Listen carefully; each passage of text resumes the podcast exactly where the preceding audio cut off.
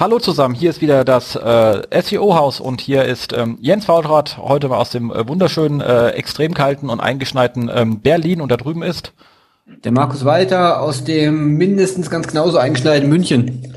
Ah, Servus. Unglaublich. Und fährt die Stammstrecke noch? Stammstrecke fährt gerade mal wieder. Notarzteinsatz ist gerade beendet worden. So viel der Status aus München. naja, hier fallen halt über die S-Bahn aus, wenn es schneit hier. Aber habe ich ja schon gepostet gehabt, immer das Gleiche. Ähm, bevor wir in die, in, in die, Sendung reingehen, haben wir ja noch äh, eine kleine Sache. Und zwar gab es ja den äh, Jahr 2012, wie ich jetzt vom Herrn Bruckschlügel gehört habe, ist es ja schon Dekaden her. Ähm, äh, den SEO Adventskalender und da hatten wir auch eine Beteiligung gehabt für eine Seitklinik und gewonnen hat die der Peter Herzer von äh, Arrivigo. Und ähm, den werden wir dann nächstes Mal in der Show haben. Und da werden wir ein bisschen mal über seine Seite reden. Also wird äh, bestimmt spannend. An dieser Stelle erstmal herzlichen Glückwunsch an äh, Peter Herzer. Freut uns. Äh, wir haben schon gemeldet, äh, macht einen super netten Eindruck. Ich glaube, da haben wir einen guten Gewinner gefunden. Kannte ihn noch nicht, aber das werden wir jetzt ja ruckzuck äh, ändern. Genau, das dazu. Und dann haben wir heute natürlich wieder mal ein äh, tolles Fokusthema, ein Fokusthema, Markus. Ganz genau. Und äh, das Fokusthema irgendwie so passend auch so zum Credo von 2013 für viele SEOs äh, ist einfach das Thema Content Marketing. Das stimmt. Und das wir, genau, und da haben wir auch einen schönen Gast dabei, und zwar Arne Stoschek von Textprovider. Arne. Ja, hallo. Super, schön, dass du herkommen konntest, schön, dass du da bist. Ähm, so ganz ohne Text, dafür mit viel äh, Content. Ganz genau. Und auch weder in Berlin noch in München, sondern ähm, aus Düsseldorf ähm, bin ich heute dabei. Genau. Also Viele danke Grüße dafür. nach Düsseldorf. Arne. Genau. Viele Grüße nach Düsseldorf. Was macht euch, äh, der Schnee bei euch? Wir haben 0 Grad und leicht bewölkt. Also geht. Ja, super.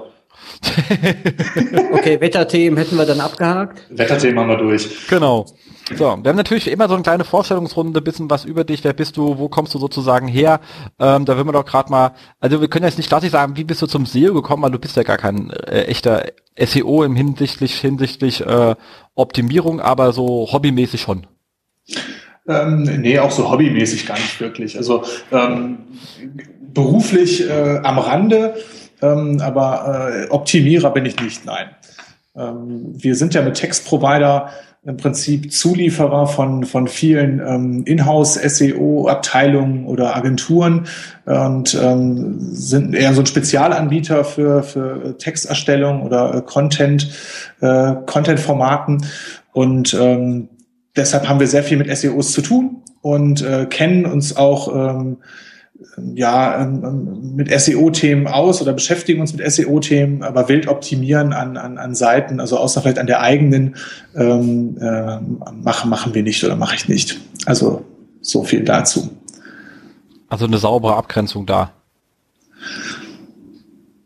Hm, ja, ich sag mal, ich, ich bin kein äh, klassischer Webmaster, der auf dem Weg durch, durchs äh, Basteln an, an, an Webprojekten zum SEO gekommen ist, sondern ähm, wir hatten zwar auch ein Webprojekt irgendwie 2007 mit Netjobbing, wo wir ähm, ja mit einem, mit einem ähm, Portal äh, an den Markt gegangen sind, was nicht ganz so erfolgreich war, aber eine schöne Idee. Es war sowas wie MyHammer für Büroarbeit. Und da haben wir uns dann auch irgendwie mit dem Thema Marketing und Online-Marketing und natürlich auch SEO beschäftigt. Ähm, und das waren so die ersten äh, Kontaktpunkte zum Thema SEO. Ach, nett. Shopping. Ich habe äh, ich hab, äh, Jogging verstanden, dachte, wäre so ein Laufportal oder so. Aber okay, ich sehe ja, hat mit Jogging nichts zu tun gehabt. Ne? Aber da, da bist du noch brav äh, im Impressum drin, sehe ich gerade. Okay, super. Gut, dass du das kontrolliert hast. War wichtig, ja. Ansonsten ist, ist das aber nicht so spannend, glaube ich, aktuell. Ja, und da hat sich dann irgendwann ähm, unser, unser Textprovider-Thema ähm, daraus entwickelt. Also die einzigen Anfragen, die so in, in der Zeit äh, darüber gelaufen sind, waren so äh, Themen wie Übersetzung von Websites oder eben äh, Texterstellung. Und dann hatten wir ähm, die ersten größeren Unternehmen, die angefragt haben und äh, die wollten das aber nicht über so ein Portal ausschreiben, sondern ähm, das haben, haben die dann ähm, eher über eine Agenturleistung eingefordert und hatten andere Anforderungen als ähm, als das so ein Portal bieten kann. Also zum Beispiel äh, fixe Liefertermine oder eine gleichbleibend hohe Qualität und so weiter. Und so sind wir dann zu dem Thema Texterstellung und SEO ähm, Fulfillment, würde ich das mal nennen, äh, gekommen. Genau. Das ist aber eine coole Idee. Man sagt einfach, ich mache mal so ein Portal für alles und das, was dann angefragt wird, das wird dann mein Geschäft. Man darf auch nicht vergessen, die Top-Ausschreibung, die am 16.03.2013 endet bei äh, Netjobbing, heißt auch appetitliche Texthäppchen. Also scheint es absolut korrekt zu sein, was du uns hier erzählst. Okay, habe ich schon mal Glück gehabt, ne? Na, perfekt, oder? Ja. Sehr cool, sehr cool. Nee, das war eine gute Idee, finde ich. Also so irgendwie dann einfach, okay, das eine funktioniert, macht mal daraus ein eigenes Geschäft, macht, klingt irgendwie sinnvoll wenn man so flexibel ist? Ähm, ja, also unternehmerisch äh, flexibel zu sein, ist, glaube ich, äh, sehr sinnvoll, wenn man irgendwo mit an den Start geht. Und ähm, ich glaube, die allerwenigsten ähm, Gründer äh, betreiben noch genau das gleiche Geschäftsmodell, was, was damals irgendwie im Konzeptpapier stand. Und, und äh, ich glaube, das ist eine äh, gute Sache, da variabel zu sein. Ne? Das stimmt. Ich habe ja einfach wegen gleiches Konzeptpapier geschenkt, dachte, wird's ja eh nicht. Kann man also überspringen. Nee, Quark stimmt nicht, haben wir natürlich auch gemacht, weil sonst weiß man gar nicht, was man eigentlich will. Also es ist auch ein bisschen schwer dann. Ähm, aber so grundsätzlich, wie bist du überhaupt auf die Idee gekommen, was im, im, im Netz zu machen? Also auch das muss ja einen initialen Grund gehabt haben. Äh, Oder und, und überhaupt, wo kommst du eigentlich her, so hintergrundsmäßig? Okay, also ich habe, äh, ich komme eigentlich aus einem ganz anderen Bereich. Ähm, ich, ich komme hier, also örtlich komme ich, äh, komme ich aus Rating, das ist so äh, zwischen Düsseldorf und Essen, das ist jetzt ähm, so geografisch. Und ich habe hier, ähm, ich glaube, Ende der 90er Jahre eine Bankausbildung gemacht und danach ein, ein klassisches BWL-Studium und hatte mit dem Internet außer ähm, doch, ich hatte mit dem Internet lustigerweise schon während des Studiums äh, Ausschlagpunkte. Also zwischen 2003 und 2005 ähm, war ich als Powerseller bei eBay aktiv hatte aber kein eigenes oh. Ich auf die äh, Idee gekommen, ähm, dass, dass ich darüber, also darüber hatte ich keinen Kontakt zum Thema SEO, was ja auch hätte passieren können. Ähm, dann habe ich mit meinem, ähm, also meinen Partner Nils kennengelernt. Ich habe zwei Partner, äh, Nils und Sven. Und ähm, mit Nils habe ich dann 2007 eben Netjobbing äh, gemacht und, und gegründet. Und daraus hat sich dann wirklich, äh, wie ich das eben beschrieben habe, ziemlich schnell ähm, das Thema Textprovider entwickelt. Und wir haben dann auch irgendwann den Namen geändert und eine andere Firma also gegründet und ähm, sind dann sind dann gewachsen. Was lustig war, obwohl dieses Netjobbing-Konzept ähm, nicht so ertragreich war, ne, also im echten Leben, haben wir, um uns zu finanzieren, an vielen ähm, äh, Gründerwettbewerben mitgemacht und an Businessplanwettbewerben und haben bei einigen Preise gewonnen. Und das war so ein kleines Refinanzierungsmodell. Ähm, ein Preis war von ähm, der, der Gründerwettbewerb hieß, glaube ich, Senkrechtstarter in Bochum. Und ähm, da haben wir den zweiten Preis gemacht, ich glaube 2008 oder sowas. Und ähm, ging es um richtig viel Geld, da ging 15 Euro. Und das war damals die Welt. Und, und ähm, auch der Grund, warum wir mit dem Unternehmen noch immer in Bochum sitzen. Also ähm, das war nämlich so ein, so ein Preis äh, mit Sternchen. Also wir hätten die, die Hälfte des Betrages die gesamte Gewinnsumme nur, äh, wenn wir das Unternehmen ansiedeln. Und das in kurz umgebracht. Und mittlerweile, ähm, oder wir sind immer noch in Bochum und, und haben da mittlerweile so äh, 20 Mitarbeiter. Und ähm, ja, nach wie vor aus Bochum. Die Mitarbeiter kommen eben auch aus dem Ruhrgebiet und aus Bochum. Das ist natürlich, ja, ich meine, ist ja auch nicht schlimm. Also ich, Bochum ist jetzt ja äh, auch eine sehr stark besungene Stadt, darf man nicht vergessen. Ja, also definitiv stark besungen. Ja. Genau. Also so hat sie natürlich dann auch ihre äh, Daseinsberechtigung. Ich war nur einmal beim Leben in Bochum, da war ich nur hier in dem, äh, wie heißt es, Starlight Express Ding drin. Also kann also leider nicht viel sehen, äh, sagen dazu. Ich bin nur hingefahren und leider wieder weggefahren. Aber wenn man mal in der Ecke ist, kannst du uns ja mal alles zeigen. Ja, da ich ja kein Bochumer Jung bin, ähm, kenne ich mich privat da auch nicht so sehr aus. Äh, da wir an der Uni ein erstes Büro hatten, ähm, die Ruhr-Uni Bochum ist, ist noch relativ bekannt, glaube ich, die größte Uni im Ruhrgebiet. Äh, und ähm, da, da, da kenne ich mich ganz gut aus. Cool. Kurze Frage, äh, Markus? Ja? Hörst du den Arne gut? Weil bei mir ist er ein bisschen abgehackt. Ich höre ihn auch ein bisschen abgehackt. Gut, dachte schon, liegt an mir.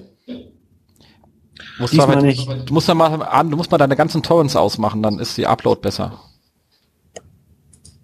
Okay, ich mach mal hier alles platt. Also alles Scraper aus, ruhig alles weg. Genau.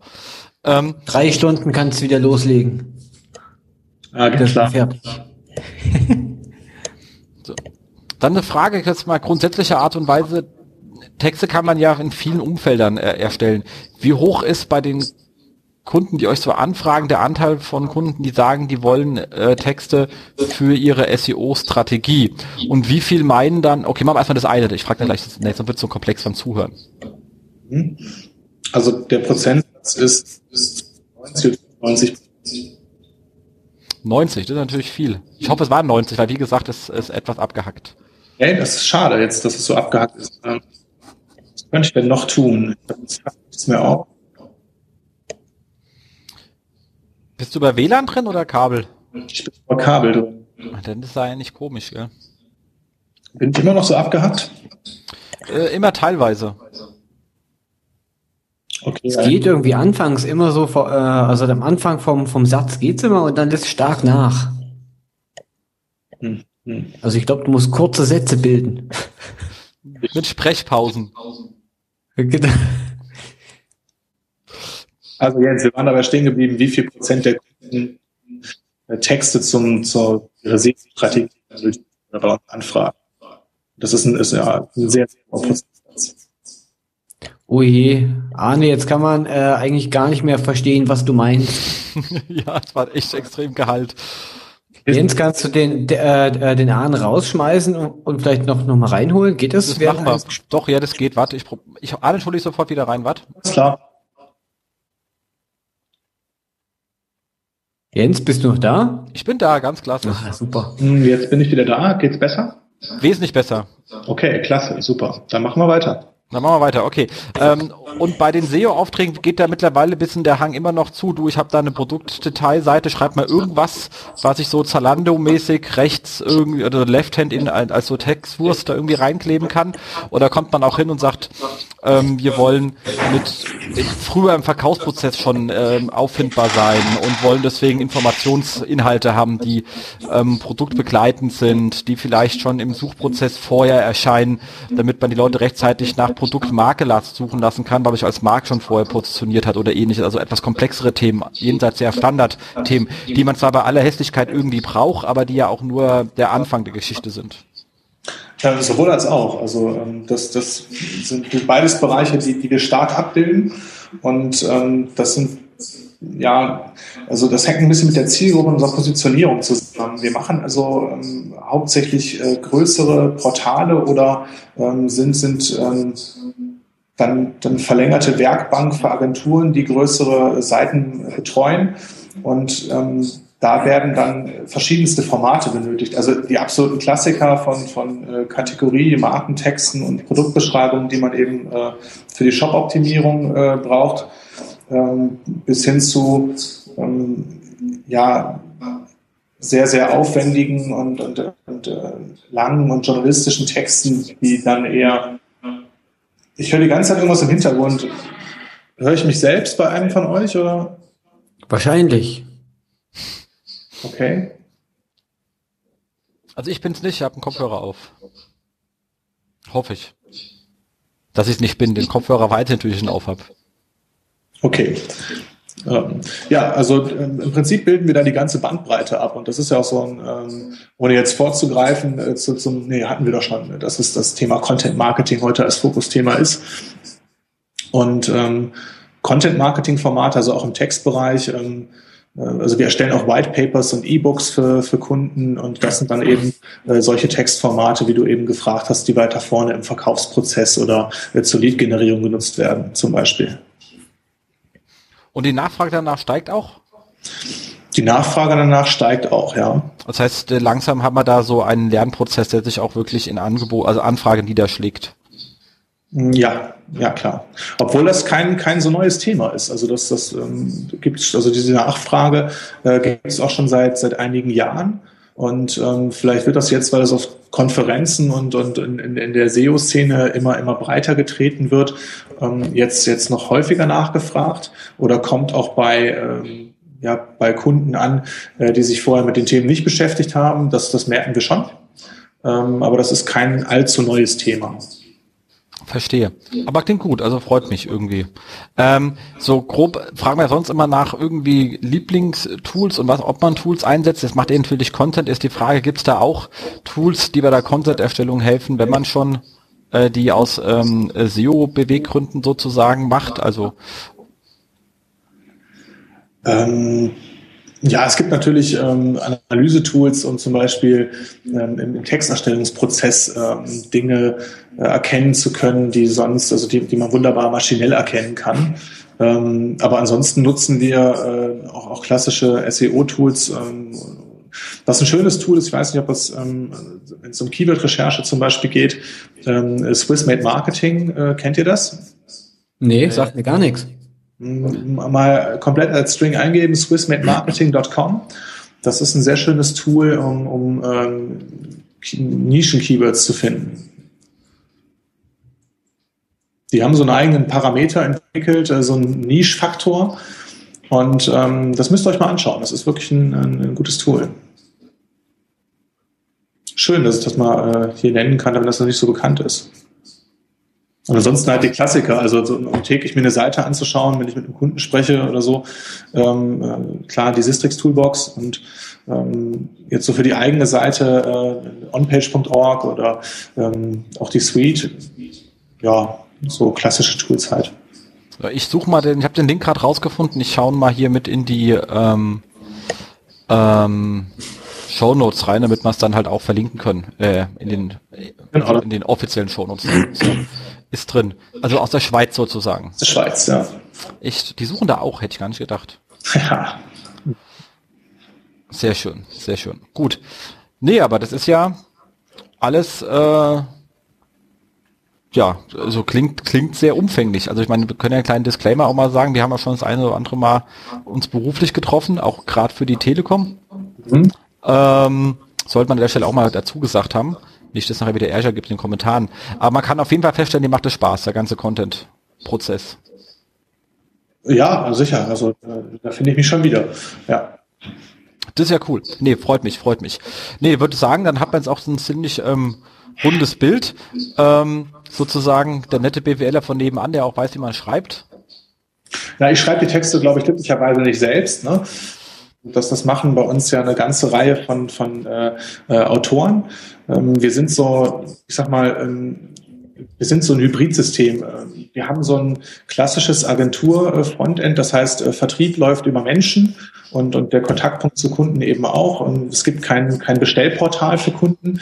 Ähm, das, das, äh, also Wer sich dafür irgendwas interessiert, darf mich dann bitte anschreiben oder anrufen.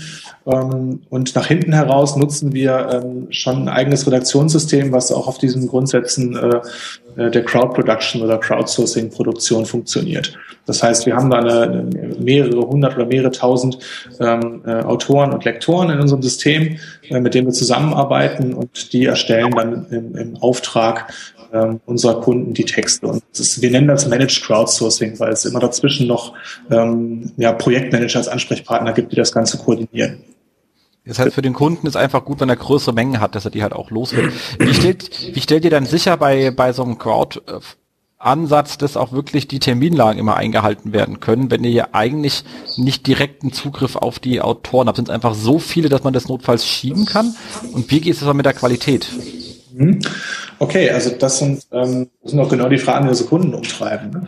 Ähm, das, geht, das geht halt über das Projektmanagement. Das steuert also, ähm, ich sag mal so, unsere, unsere Prozesse sind auf Kommunikation optimiert. Wir äh, sprechen und, und, und äh, schreiben viel ähm, mit unseren Autoren oder sind viel mit denen in Kontakt. Und ähm, wenn man Termine einhalten will, dann kann man das entweder äh, ja, über, über verbindliche Regelungen machen und man kann natürlich ja auch ähm, äh, mit Puffern arbeiten. Das heißt, ähm, wenn ich 100 Prozent äh, x Texte zum Termin äh, Ende des Monats erstellen muss, dann ähm, kann ich das so planen, planmäßig äh, 120 Prozent äh, habe. Und äh, wenn dann jemand abspringt, was äh, eigentlich dass mal irgendwas nicht so termingerecht klappt, ähm, dann habe ich immer noch Spielraum, den Puffer, dass ich das trotzdem termingerecht ausliefern kann. Das klingt sinnvoll. Qualitätssicherung läuft halt über ähm, genaue Briefings, über verschiedene über Feedback-Streifen, über, ähm, auch über ja, ähm, sozialen Kontakt, Schulungen und so weiter. Also ähm, es gibt immer, es gibt immer Vorgaben, sagen wir so, so die Frage, was ist, ist Qualität bei, bei Content-Erstellung? Ähm, als als äh, letzten Endes entscheidet ja der Kunde darüber, wenn, wenn er genaue Vorstellungen hat, was das bedeutet. Und wenn dann ähm, Inhalte oder Texte produziert, erstellt werden sollen, dann gibt es im besten Fall äh, auch mal ein Beispiel von uns, von dem Projektmanager oder der Projektmanagerin erstellt. Und ähm, dann hat man eben diesem Beispiel noch ein abstraktes Brief, wo die ganzen ähm, Parameter und Fürs und Wider und, und Fragen äh, behandelt und bearbeitet werden.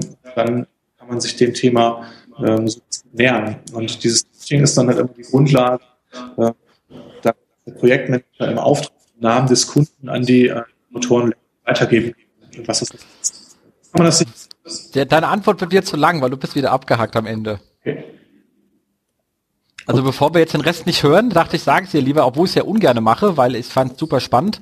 Äh, aber ich glaube, das kommt dann nicht mehr an beim Hörer leider. Ich darf nicht kürzer. Ne? ich glaube, ab einer gewissen Menge. Ähm, äh, ich habe mir ein bisschen Gedanken, weil ich auch ein bisschen nachhals von irgendwo her, dass ich da, keine Ahnung, ich bin ja kein Tontechniker, das hätte ich wieder nur Käse, wenn ich jetzt irgendwas sage, ähm, aber irgendwie scheint es da zu den einem oder anderen Problem zu kommen. Ähm, ja. Markus? Ja. Hast du noch Fragen? Nee, ich bin im Augenblick noch mit meiner eigenen Technik hier beschäftigt. Äh, und ich glaube, äh, wir waren jetzt eigentlich schon gerade ganz schön tief in das Thema Content eingestiegen. Und Ach, ähm, ja, ich glaube, einige Fragen heben wir uns mal äh, auf für den Teil, wo wir wirklich in das Fokusthema springen, nämlich Content Marketing. Und äh, wir springen jetzt mal in den vier Wochen Rückblick. Finde ich sehr gut, finde ich sehr gut. Arno, okay? Ja, super. Okay. Ähm, ich hoffe mal, dass sich das nachher wieder einfängt mit dir. Ansonsten ruft man dich gerade nochmal an, scheint ja irgendwie sehr lustig zu klappen. Ähm, was haben wir gesehen? Also es gab wirklich eine Menge schöne Posts. Es ist viel passiert in den letzten vier Wochen. Ähm, ich habe einen schönen rausgefunden und zwar ähm, von ähm, Quicksprout und zwar 100 Lessons Learned from 10 Years of ähm, SEO. Man soll es kaum glauben. Also ich, wir werden jetzt alle 100 mit euch besprechen. Nee, natürlich nicht. Ähm, aber da sind wirklich sehr schöne dabei, kann man sich einfach mal durchlesen. Ich gehe nicht mit allem konform, ähm, aber, aber mit vielen lustige Sachen, die habe ich gar nicht so sehr selber gedacht waren, Canonical Tag für nicht, ähm, für nicht ähm, Content-Seiten, äh, für, Entschuldigung, für nicht HTML-Seiten, fand ich eigentlich eine sehr nette Idee. Aber ansonsten sind wirklich viele Sachen dabei. Genau, also da einfach nur Lesetipp. Hat ihn einer von euch beiden mal anschauen können? Ja, ich habe den gelesen, ja. Ist schon, ist schon viel. ja, das auch. Ja. Äh, ist allerdings auch so ein klasse, also ist ja schon fast wieder so ein Content-Marketing-Artikel mit einer schönen Top-Liste und auch gleich Top 100 und sehr lang. Ich sagen, das ist eine klassische Top-Liste und passt eigentlich ganz gut zum Thema, genau. Also von der Struktur her. Und, und nicht jede Lesson ist auch wirklich äh, äh, super äh, wichtig und, und äh, total neu, sondern einfach die Sammlung äh, macht es dann aus und es ist ein schönes Format. Und äh, wer die Muße hat, das zu Ende zu lesen, der kann auch was daraus ziehen, ja. Ja, das stimmt. Ähm, dann gibt es was sehr Schönes bei T3N, gab es äh, Megatrends 2013. Ähm, auch das ist natürlich so ein klassischer, ähm, ja, soll man sagen, schon fast so ein kleiner Bait an der Geschichte. Die, die Ideen, also erstmal die Personen, die da drin sind, sehr umfangreich. Ähm, das geht von ähm, Holger Schmidt, über, über Thomas Schwenker als Rechtsanwalt, über ähm, Daniel Fiene, der ja Radio macht. Ähm, und äh, natürlich auch ähm, der Kollege ähm, Tantau. An der Stelle schönen Gruß. Hab gerade den letzten Podcast gehört mit dem hier ähm, ähm Edgerank-Kram. Äh, sehr, sehr angenehm.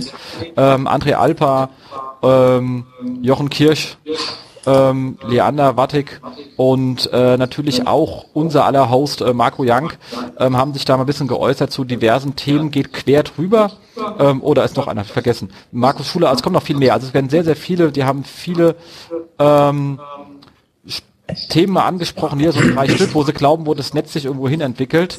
Ähm, ich teile nicht alles, aber trotzdem ist sehr spannend mal zu sehen, äh, wie Menschen, die aus verschiedenen Perspektiven auf dieses Internet schauen, was sie glauben, was so, was so kommt und äh, dass ich halt nicht immer gleicher Meinung bin, liegt schlicht und ergreifend daran, dass ich eine andere Perspektive habe. Ähm, deswegen sind die Themen nicht gänzlich uninteressant. Äh, also ist äh, spannend. Habt ihr irgendein Highlight aus dem Ding? Also ein Highlight letztendlich nicht. Ähm, ich habe diesen Artikel auch gelesen. Ich teile auch nicht alles, äh, aber ich lese sowas trotzdem immer gerne, weil es regt ja vielleicht doch mal zum Nachdenken an einfach. Und man kommt äh, also halt auch wieder auf ganz andere Ideen und äh, also ich finde es immer gut, solche auch ja mit etwas längeren Posts zu einem bestimmten Thema mit vielen Meinungen. Ja, ja, ich fand zwei Themen ganz spannend. Einmal dieses Thema Internet-TV oder Verschmelzung von TV und Internet. Das kam einmal von Holger Schmidt und nochmal äh, weiter unten äh, wurde von zwei Seiten angesprochen. Und ich glaube, Björn Tantau war das, der, der das Thema ähm, genau unter Google, also Google Now anspricht und das gab es auch noch mal irgendwo anders, wie sich Suche verändert, wenn es über verschiedene ähm, Endgeräte äh, geht. Also dieses Thema Sprachsteuerung ähm, passt mit Google Now eigentlich ganz gut zusammen, wenn man wenn man von seinem Mobile Device aussucht. Und ich glaube schon, dass das ähm, das Suchverhalten äh, sich da zukünftig verändern wird und, und mit, mit Google Now reagiert Google da ja schon drauf. Das finde ich ein ganz spannendes Thema, äh, was, was auch die SEOs damit äh, dann später mal machen. Das stimmt. Also was ich super spannend finde, ähm, was uns schon lange über uns schwebt, allerdings äh, noch erst Ende letzten Jahres mit aufgekommen ist, etwas mehr, ist das Thema ähm, Abmahnung wegen Bilderrechte, also weil mhm. zu Bilderrechten des Urheberrechts und die Umsetzung des Netzes halt nicht funktioniert. Also also ich möchte bitte jetzt keiner, der, der denkt mir was gegen das, ähm, ähm, ähm, dass ich hier gegen Urheberrecht oder irgend so ein Gedöns bin. Äh, Problem ist halt bloß, Rechner kopieren nonstop Daten, das ist ihr Ding. Also wenn ich ein Bild von A nach B schiebe, dann wird es halt kopiert und heutzutage halt per se auch noch automatisch. Wenn ich es auf Facebook haue und sonst was und ich kann halt ein Bildobjekt, ein JPEG und sonst was keine Rechte mitgeben. Also das ist einfach nicht vorgesehen äh, in diesem ganzen Internetstandard. Das heißt, ich habe immer Probleme mit dem Thema ähm, Bildrechten, die halt beliebig komplex gestaltet werden. Und in einem Land, wo die erste Abmahnung gleich kostenbewährt sein darf, wo wir das Einzige sind, wo das so ist, äh, hat man damit natürlich ein Problem, das für wirklich viele Privatbürger auf einmal relativ teuer werden kann und auch für viele äh, Website-Betreiber. Mir geht's ja genauso. Ich habe meine Bilder in meinem Blog lizenziert, aber das Lizenzmodell schließt natürlich eine Unterlizenz aus und irgendwie haut jemand auf Facebook drauf und sagt, bumm, habe ich eigentlich eine Urheberrechtsverletzung begangen. Äh, ich, das ist halt ärgerlich und betrifft viele. Sag mal, wie, äh, Arne, wie ist das, ja. wenn ihr macht ja auch andere Content-Formate außer Text, wie geht ihr mit solchen Themen um? Weil so Lizenzrechte sind ja teilweise auch nicht beliebig aushandelbar. Ja, das ist meistens ein Thema, was jetzt zum Kunden zurückdelegieren. Also wenn wir zum Beispiel ähm, Artikel verfassen und äh, den Artikeln auch noch Bildrecht oder Bilder dazu sollen, dann ähm, gibt es zum Beispiel die Möglichkeit, dass wir äh, klassischerweise in, mit Stockpix-Datenbanken arbeiten. Da ist es mit den Bildrechten sehr eindeutig geklärt und dann ähm, macht es am meisten Sinn, Bilder ähm, nicht selbst als, also dass, dass wir als Textprovider nicht die Bilder dort äh, lizenzieren und dann weiter lizenzieren an den Kunden, sondern äh, dass wir äh, die Bilder quasi aus dem Kundenaccount rausnehmen. Genau. Aber gerade bei, bei ähm, diesen ganzen äh, Microstock-Dingern, die es da gibt, also die Standard, also bei, bei Stock geht's ja, aber die klassischen Microstocks erlauben es ja in der Regel ja nicht, dass du die Dinger ähm, auf Facebook zum Beispiel reinstellst oder ähnliches. Weil du dann ja die Rechte abgibst an Facebook, lustigerweise. Ja, also da wir, ähm, also das ist, ist ein Thema, was, was der Kunde für sich beantworten muss. Das ist natürlich ein, äh, wenn er zum Beispiel einen Artikel, äh, der bei uns eingekauft ist, noch irgendwie medi äh, social medial scheren oder teilen oder verbreiten will, ähm, dann äh, muss er sich mit dem Sachverhalt auseinandersetzen. Also es ist ein, ist ein spannender Ja. Markus, wie gehst ja. du mit deinen Bildern um? Also ich bin da sehr, sehr... Ah, was hast du jetzt angestellt, dein Mikrofon? Hört ihr mich zu laut, zu leise? Nein, du brummst einfach nur. Ich brumme. ja. Jetzt gibt wieder lustige Kommentare, ich sehe es schon kommen, hey. Ah. Nicht schon wieder. Immer noch. Immer noch. Ja, wie Hölle. Mist, Mist. Hast dein Kabel richtig drin? Das klingt so, als hättest du irgendwie deine Klinke noch halb drin oder so. Jetzt, jetzt besser, besser. Nein, gar nicht. Dann extra Messer hier, hier. Das wird eher schlimmer, aber klingt schon sehr evil. Also könnte man auch hier für ähm, Walking Dead benutzen, deine, deine Ansagen jetzt. So, jetzt vielleicht besser? besser? Mm, eher anders. Wow. Du musst doch wieder auf ein anderes Mikrofon umstellen. Mach das mal, das war echt besser. Das hier ist wirklich übel. Also ihr seht, wir sind alle irgendwie umgezogen, sitzen an neuen Rechnern, deswegen jetzt eine neue Lernkurve angesagt für uns alle, dann bist du es leider durch. Aber dafür kosten wir ja auch nichts. Da kann man sich das mal erlauben. Ähm, da würde ich sagen, Marco, sagen du noch Tests, gehe ich mal ganz kurz zum nächsten Thema. Und zwar ähm, gab es ja eine, eine, ähm, eine Studie von äh, Marketing, die ähm, um das Thema ähm, was war eigentlich das Thema? Genau. SEO-Monitor hieß die ganze. Mhm. Und die hatte ein paar schöne Erkenntnisse gehabt, so etwas wie, also äh, befragt wurden die 500 größten ähm, relevanten äh, Unternehmen in der Online-Welt. Da haben wir schon ein paar Probleme. Erstens, was sind relevante? Weiß keiner so genau. Größte kann man ja noch relativ gut festmachen. Relevant ist schon eine andere Frage. Ähm, aber die sind sehr ordentlich. Es gab wohl Stichprobe N gleich 74, also war die Rücklaufquote wohl leider nicht ganz so äh, hoch, äh, wie man sich gerne gewünscht hätte. Nichtsdestotrotz ähm, kamen halt einige interessante äh, Sachen raus, wie zum Beispiel, dass alle das Thema SEO äh, weiter befördern wollen.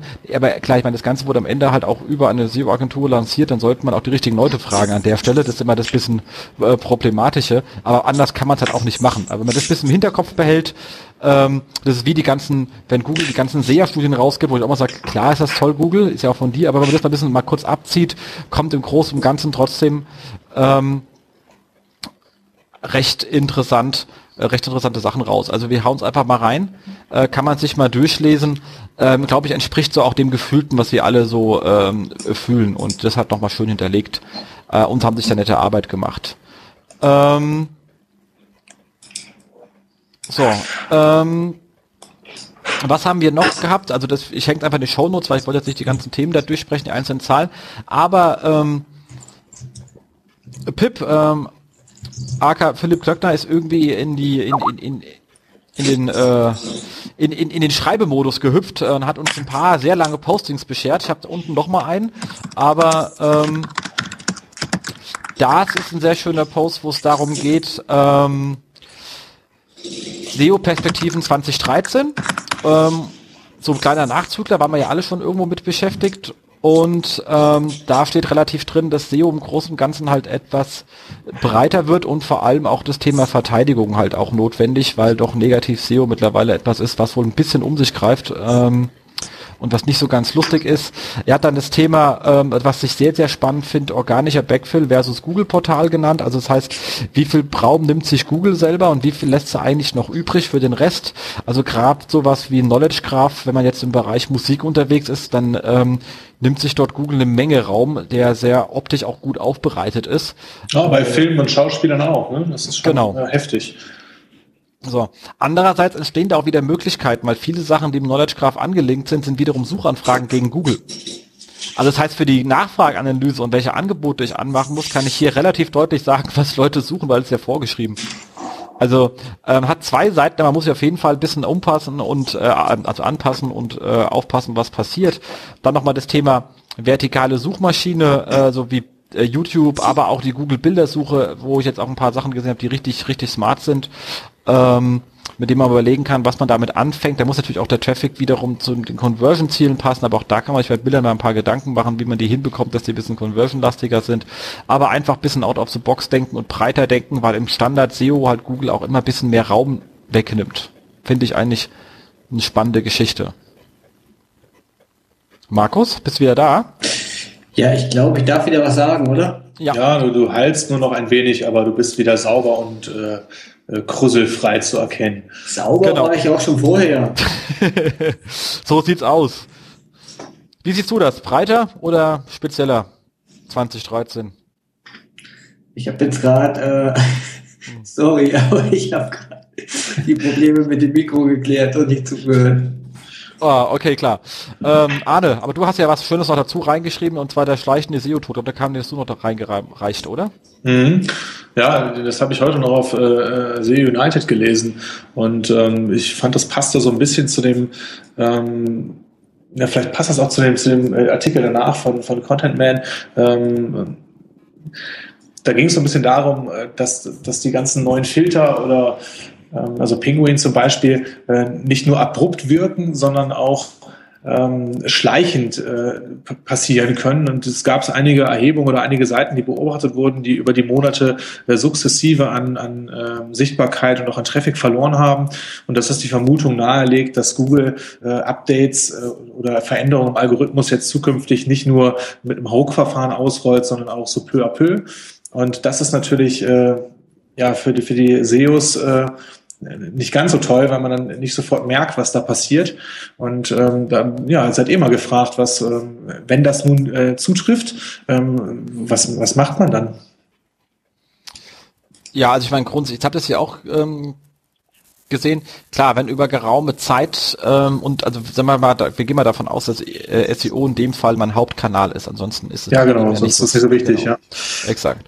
So und ich habe einen, einen, einen schleichenden Rückgang, dann muss ich ja auch feststellen, an welchen an welchen Suchanfragen betrifft das. Ist der Rückgang so, dass es die Leute betrifft, mit denen ich das Geld verdiene oder nehmen meine gehen meine Einnahmen nicht zurück? Das hatte ich auch schon dann hat man halt einfach Sachen verloren, für die man auch nur bedingt richtig ist. Also man kennt ja einige größere Portale, die auch wahnsinnig viel äh, User-Generated Content drauf haben und da hat man auch immer wahnsinnige Rankings teilweise zu so sehr traffic-starken Begriffen, die einem gar nichts bringen. Die fallen halt so an.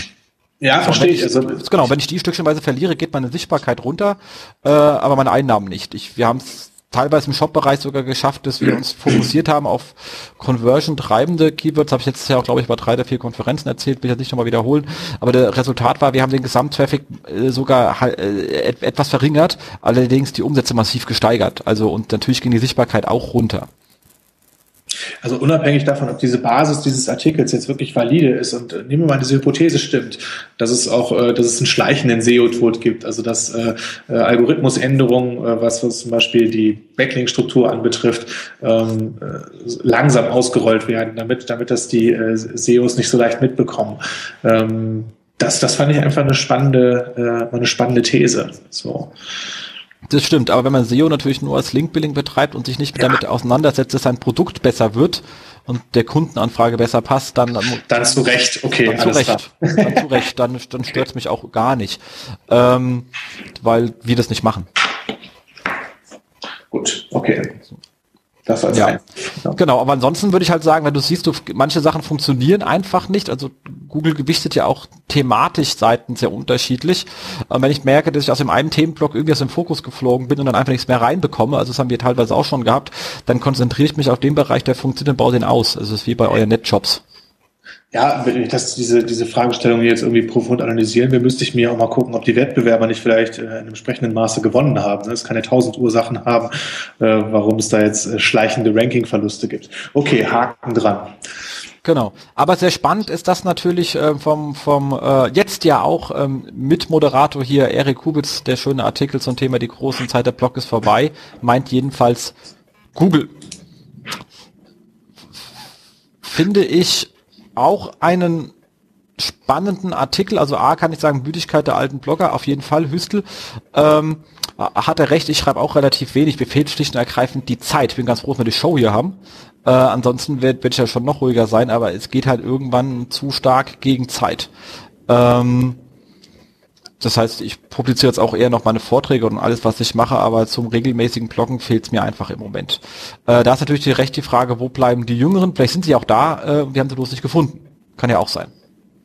Äh, aber wie siehst du das auch? Du hast ja auch, ihr habt ja sicherlich Kunden, die fragen, wie sieht es bei einer Content-Strategie mit dem Thema Blogging aus? Also ähm, ich sag mal so, wer den Artikel gelesen hat, in den Kommentaren wird das ja auch sehr kontrovers diskutiert. Ich finde das auch eine relativ wilde These. Ähm, dass, dass, dass Blogs, äh, ja, dass, dass die Zeit von Blogs vorbei ist oder das Blogging nicht mehr zeitgemäß ist. Lustigerweise in einem anderen Artikel, den wir eben diskutiert haben, von T3N, ähm, gab es ein, ich suche das gerade mal raus, ähm, gab es hier eine Anmerkung von dem, äh, von wem war das jetzt? Also was genau in die andere Richtung ging, dass, dass eben die Blogger sich jetzt ähm, teilweise von, von Twitter und, und Facebook wieder ein bisschen verabschieden und zurück äh, in, in ihre ähm, äh, auf ihre Blogs gehen. Also äh, Sascha Lobo und so weiter wurden da zitiert, dass die sich das für das Jahr 2013 vorgenommen haben. Und ähm, ja, er brachte ja auch äh, sag mal so, gegenteilige Beispiele. Also sein, seine eigene Seite wird ganz gut gefunden oder bekommt aus den äh, sozialen Kanälen ganz guten Traffic. Ähm, ich, ich weiß nicht, also dafür, um, um diese These äh, wirklich diskutieren zu können, bräuchten wir, glaube ich, andere Daten. Ne? Also ob jetzt Blogs generell ähm, an, an, an Sichtbarkeit oder an Aufmerksamkeit bei Google verlieren. Ja. Und was ist ein Blog? Also so gefühlt wird die Hälfte aller Webseiten aktuell äh, oder kleinere Webprojekte in WordPress ausgerollt und das ist ja per se erstmal ein Blogsystem und, und viele davon ranken fantastisch, ne? also in vielen Nischen. Insofern, ähm, ich, ich weiß nicht so recht. Also ich persönlich sehe das an der Stelle ähnlich. Ich glaube, außer, also von den Leuten, die wirklich bloggen, also wir nehmen es mal Blogger als, also Blog von Leuten, die auch bloggen und nicht äh, als Content Management System verwenden. Mhm. Ähm, da glaube ich, dass SEO sowieso nie der große Betreiber war, weil ich kenne das bei mir selber selbst als SEO, ich habe die meisten Zugriffe dann, wenn ich einen Artikel raushaue und der kommt halt über RSS-Feeds, über die sozialen Kanäle, whatever. Aber die Themen, die man da beschreibt, wie zum Beispiel hier, die sind nicht dau die sind wenige sind von dauerhafter Art. Ich habe so zwei, drei Evergreens drin und ähnliches, aber viele, also vieles ist nicht von wirklich dauerhafter Art, außer man ist jetzt halt so SEO-Mods und schreibt halt so irgendwie 100 Artikel am Tag, äh, weil man da sich die Hälfte aus seiner Community schreiben lässt. Ähm, dann ja, aber den Großen und Ganzen macht man so viele Sachen, die so alltagsgetrieben sind. Und ähm, das ist sozusagen ja, die ähm, haben ja auch meistens einen aktuellen Bezug. Das heißt, eigentlich ist ja ein, der klassische Blogger kommentiert ja äh, aktuelle Geschehnisse. Ja? Entweder aus seinem Bereich, sei es jetzt im SEO oder ähm, was weiß ich, im gesellschaftlichen Kontext oder politischen Bereich. Ja, das ist übrigens in dem T3N-Artikel gewesen, wir lernen wieder unsere Blogs zu lieben von äh, genau. äh, Daniel Fiene. So, ah, ja, genau. Es ja, gibt ja. auch die andere Richtung, ne? Ähm, Iron Blogger Berlin und, und dass das äh, Lobo und äh, Johnny Häusler und so weiter für 2013 sich wieder vorgenommen haben, den eigenen Blog zurückzuerobern. So. Genau. So, und wenn ich nun selber mich zum, zu, zu, zu einer Marke machen möchte oder irgendwie, dann mache ich das, wenn es geht, natürlich auf einer eigenen Plattform, weil Facebook hat schon dreimal irgendwie Namen, also seine Regeln für die Namen von, von äh, geändert und dann waren Leute auf einmal Hamburg los und ähnliches und da vorher viel Arbeit reingesteckt. Ähm, das gleiche kann einmal Google Plus auch passieren. Das ist nicht meine Plattform, ich zahle dort kein Geld, ich habe keine Vertragsbeziehung. Ähm, wenn mir irgendwas schief kann ich und mein Provider missbaut, kann ich notfalls Schadensersatzklagen machen oder der muss mir den Scheiß wieder organisieren. Äh, das geht mir bei den ganzen anderen Dingern eben nicht. Also das heißt, meine Basis für mich ist ganz wichtig immer meine Website und nicht irgendeine andere. Äh, ranken, glaube ich, kann man die sehr gut. Also wir haben ja auch immer das eine oder andere am Laufen, natürlich lassen sich gut ranken. Nur Blogartikel sind per se, also wenn jemand bloggt, dann ist er genau wie du schon sagst, von der Contentstruktur nicht darauf angelegt, SEO zu machen und die meisten kümmern sich darum auch einen Scheiß. Also die, ver ja, Verschlag verschlagworten ohne Sinn und Verstand die Kategorien, haben gerade mal den Namen der Kategorie, bestenfalls dann noch der Seitennamen, der dann irgendwie auch noch Fantasie ist, ähm, lassen alles weg, was man braucht, von Einführungstexten, interne Verlinkungen, hat man ganz, die Blogs waren mal gut, also die, die, die Standardthemen waren mal gut, weil die die einzigen Systeme waren, die per se wenigstens eine bisschen interne Verlinkung über TechClouds und so etwas hatten, aber wirklich gut ist ein Blog out of the box nicht, wer das immer behauptet hat, überhaupt keine Ahnung. Und da hat er an der Stelle recht, dass die Verlage in dem Bereich aufgewacht sind und halt vieles an Funktionen übernommen haben und jetzt natürlich vielleicht auch das ein oder andere Ranking wegnehmen. Aber ich glaube, den meisten Bloggern ist es nicht aufgefallen. Also die technische und strukturelle Überlegenheit, die die Blogsysteme früher hatten, äh, sind jetzt, äh, die anderen aufgeholt. Okay, das, das, das stimmt wohl. Aber grundsätzlich sind ja Blogs äh, sehr gut äh, rankbar, wenn ich da äh, inhaltlich ein bisschen was richtig mache. Das funktioniert ja nach wie vor super. Also. Das stimmt. Und Markus, du Blogs jetzt 2030 dann auch wieder mehr. Ähm, ich habe es mir fest vorgenommen, aber ihr wisst ja selber, wie das immer ist. Ja, wo, wir, wo wir bei Content-Formaten und Content-Marketing sind, wenn, wenn, ihr beide viel bloggt, äh, ich meine, ihr könnt ja auch mal äh, eine tolle Bestenliste oder Topliste machen mit euren erfolgreichsten Tweets oder Facebook-Posts und das passt ihr schön in den Blog zusammen. Habt einen tollen ersten Artikel für 2013. ja, wenn einem wirklich gar nichts mehr einfällt, kann man auch mal sowas machen.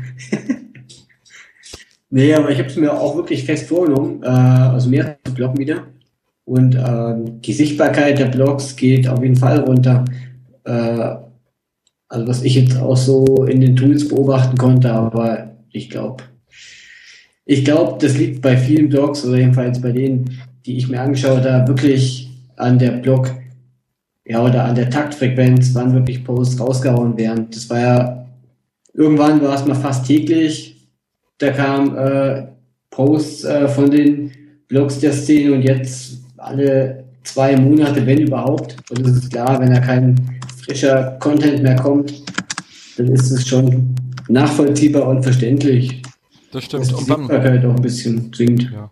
Ich muss aber ganz ehrlich sagen, selber bin ich jetzt auch, man ist halt irgendwann mal auch auf, auf dem ja, Informationslevel oder sowas, ich check halt auch nicht mehr täglich, was passiert. Also mhm. das heißt, dann kann man auch selber schwerlich, also wenn man dann Lust hat, was zu kommentieren, denkt man, huch, jetzt schon alt, braucht auch nicht mehr zu machen. Also ähm, das kommt natürlich auch noch dazu bei dem Zeitproblem, dass es ja in zwei Richtungen geht. Man fehlt die Zeit zum Schreiben, es fehlt dir aber auch massiv zu lesen. Also auch dafür bin ich ganz froh, dass ich diesen, dass wir hier diesen Podcast haben, das zwingt mich wenigstens einmal im Monat mal durch meinen Reader zu, zu, zu, zu laufen.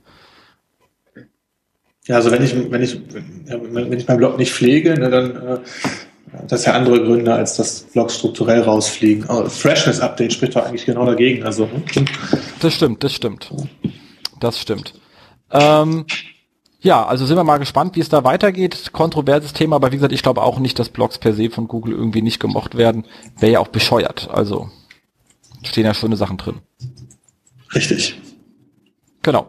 So, das habe ich gerade die Zeit genutzt. Äh, ich habe festgestellt, Systrix hat einen Relaunch, das heißt, unsere URL hat nicht mehr gestimmt, aber ich habe die neue reingehauen, stimmt jetzt wieder. Okay. Und ich kam auf eine 404, Kollegen. Was soll denn das? Wo war denn die 301? Na egal. Ähm, kommt vielleicht noch über Nacht dann. Aber ähm, sieht schön aus. An der Stelle Glückwunsch zum äh, zum Relaunch. Äh, Johannes. Ja, ist schick. Hans. Sehr schön. Ähm, und zwar gab es einen super schöner Post, der hat mir wirklich aus der aus der Seele geschrieben, weil ich ja schon tausendmal hier ge ja genau, ich habe ja schon tausendmal drüber gehärt, gehatet und zwar Aussagekraft von Korrelationsanalysen zu einzelnen Google Ranking Faktoren.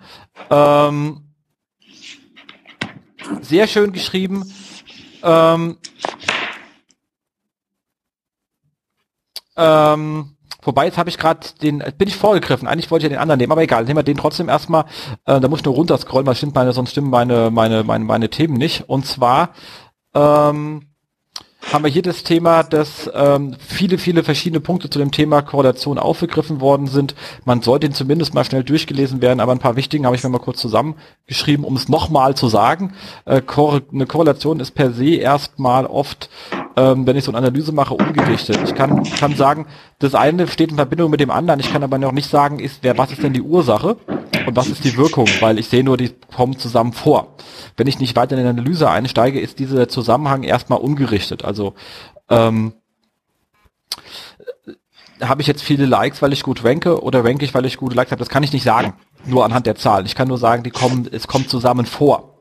Mehr nicht jede Aussage zu, dann zu sagen, das eine hängt am anderen, ist nicht zulässig, weil ich dafür keinen Beweis habe. Also ungerichtet. Dafür muss ich weiter reingehen. Ähm, dann auch sehr spannend ist, das Ergebnis hängt stark von den untersuchten Sets ab. Also natürlich kann sein, dass jeder Toolanbieter zu anderen Ergebnissen kommt, weil die erstmal versehen anderes Keyword-Set haben. Dann kann schon andere Daten rauskommen. Hängt halt stark vom untersuchten Set ab. Äh, das heißt natürlich auch, wenn man sowas interpretieren will, wäre es extrem wichtig für alle Leute, die da draußen, die was sowas veröffentlichen, legt doch einfach irgendwo die Rohdaten ab, dann kann ich mir die Scheiße nochmal selber anschauen und kann überlegen, passt es jetzt zu meinem Umfeld oder passt es eben nicht. So schwer ist es ja nicht. Ähm, und wir sind ja alle mit schnell genug Daten versäumen und mal kurz äh, sowas gegen zu lesen. Und wer Excel hat und Power Pivot drauf hat, der lieb, äh, freut sich dann auch, dass er mal ein bisschen wieder sein System ausnutzen kann. Ähm, ist das ein Interesse der Toolanbieter, die Rohdaten offen zu legen? Wenn ich hier irgendwelche Daten erhebe, also ganz im Ernst, also als jemand, der studiert hat und wissenschaftlich gearbeitet hat, sind Studien, wo man die an nicht an die Rohdaten ran, kann man einfach in die Tonne treten. Also irgendwo müssen die liegen, sonst kann ich also wissenschaftliches Arbeiten heißt es, wenn ich mit der gleichen Methode und dem gleichen Umfeld muss ich aufs gleiche Ergebnis kommen. Ansonsten ist es einfach Behauptung und nicht von mir nachweisbar oder reproduzierbar. Also und ähm, eins von einem, einem Tag mal das komplette Set hinzulegen, was man für so eine Studie genommen hat, teilweise sind es ja auch mal nur 10.000 Seiten oder so etwas, das ist ja jetzt nicht, dass man großartig anderes offenlegt. Also das, äh, ich habe dann wieder ähm, äh, wobei ganz unter uns das Set der Keywords, der jeweils in die Rankings einfliegt, plus Gewicht, ist, dass das nicht offen ist, ist für mich eines der größten Schwachpunkte an allen Tools da draußen, weil ich kann dir tausend Beispiele machen, wo Systrix hochgeht und wir gehen runter und umgedreht, also alles schon gesehen, weil ich nicht weiß, wie stark bin ich drin vertreten und hängt die Gewichtung der Keywords mit dem überein, was mein Business auch hergibt. Also, ähm, du meinst jetzt alles, was hinter Top 10, äh, hinter den ersten 10 Serves rankt, oder? Zum Beispiel. Also das dann gewichtet ist, was auf Seite 2 und Seite 10 ist, ja klar. Genau. Also ich glaube, ich habe hab bei, ich, ich nutze sehr, sehr, sehr stark Sistrix, ich liebe es auch, deswegen habe ich aber da auch die meisten ähm, Erfahrungen. Also deswegen, wenn ich jetzt hier gerade etwas Kritisches sage, liegt es daran, dass ich das täglich nutze und da natürlich dann auch viele Sachen beobachte. Und ich habe so leicht das Gefühl, ich kann es bloß nicht bestätigen, weil ich nicht weiß, dass die hinteren Positionen, also ab Seite 2, für mein persönliches Gefühl zu stark eingehen, zumindest in, äh, dafür in dem Umfeld, wo ich mit Kunden unterwegs bin. Bei hochgradig informativen Anfragen, mit wo man viel Geld ausgeben will, ist es durchaus richtig, dass da auch noch eine Menge hinten ankommt. Aber bei vielen anderen setzt einfach nicht. Und ich habe halt oft das Gefühl, dass wenn ich über eine analysiert habe, dass ich Sichtbarkeit verloren habe und habe mir bei Systrix dann die Einzelzahlen gezogen, dass dann oft Sachen waren, die von Seite 2 nach 4 in großen Maßstäben gewandert sind, äh, irgendwo in den Bereichen, aber vorne nichts. Und das hat dann dazu geführt, dass halt auch der Traffic bei weitem nicht so runterging, wie der ja, sich gar nicht verändert. Ne? Aber ich kann es nicht beweisen. Ich kann es nicht beweisen, es ist einfach ein äh, Gefühl, weil ich eben nicht weiß. Wenn ich es weiß, kann ich mit den Daten halt einfach in der Interpretation besser umgehen ich baue deswegen trotzdem kein Tool, was mir vier Millionen Rankings die Woche holt. Also mhm. das, das, das, Thema ist ja, dass die die Daten für sehr viele Leute anbieten und wenn ich es für mich einzeln baue, so Make or Buy, muss ich für mich den kompletten, das komplette Set an, an, an, an, an Rechenpower äh, alleine bereithalten. Und die Power bei den Tools liegt ja nicht da drin, dass da 100 Kunden Abfragen machen, sondern dass sie diese Daten erheben und so aufbereiten, dass ich eine Abfrage machen kann. Und da ist eigentlich, da können die eigentlich komplett alles offenlegen. Das nutzt gar, würde denen wahrscheinlich nicht schaden. Und vor allem mir wird die Arbeit erleichtern, weil ich es besser interpretieren kann. Ja, äh, Brief an Johannes. Ja, das, nee, das gilt ja für alle. Also das ist für alle. Ich habe es nur gerade, weil ich deswegen ganz. Dein erster Blogpost 2013, äh, Jens, ähm, ein offener Brief an die Toolanbieter. Legt eure Daten offen. Genau. Was war da noch drin gewesen? Also das ist dieser Artikel ist ja, ist ja ein Interview. Ähm, und der äh, Statistiker dann auch gemeint, was natürlich auch fehlt, ist eine zeitliche Komponente. Also wie hat sich das über Zeit entwickelt, was vielleicht helfen würde, dann eine Richtung herleiten zu können. Ähm, und wichtige Faktoren, die in Ranking einfließen, wie ähm, Nutzerverhalten oder andere dritte werttreibende Komponenten fehlen halt komplett. Das heißt, die kann ich natürlich, das ist auch keine Kritik an die Leute, die Studien machen, sondern die, die kann ich von außen einfach nicht erheben. Also weiß ich auch nicht, wie sie ähm, einfließen. Und, und das ist sehr spannend, da, das hatte ich gar nicht so sehr auf der Skala gehabt, weil ich dann doch immer schon vorher genug sauer war, äh, ist das Thema, dass natürlich eine Google SERP eine Ordinalskala ist. Also wir haben hier keine Intervallskala und auch keine äh, Ratioskala. Das heißt, ich weiß nicht, wie hoch der Unterschied ist zwischen der Position 1 und der Position 2. Und bevor mich einer fragt, wo in meinem Leben habe ich denn schon mal eine Ordinalskala getroffen, Faultrat, sage ich, jeder, der in der Schule war, hat das gelernt, weil es gibt eine Note 1, 2, 3, 4, 5. Aber ob zwischen einer 1 und einer 2, 5 oder 10 Fehler liegen, weiß ich nicht. Kann aber beides sein. Und ähm, das ist halt eine, ähm, so, und mit einer Ordinalskala darf man eigentlich ähm, nur ähm, bestimmte Rechenoperationen durchführen, wie zum Beispiel keine Durchschnittswerte bilden, weil die Werte in sich nicht vergleichbar sind. Die sind nur geordnet. Immer wieder lehrreich, dir zuzuhören. Spannend. Genau. Ja. nee, meine ich jetzt ernst.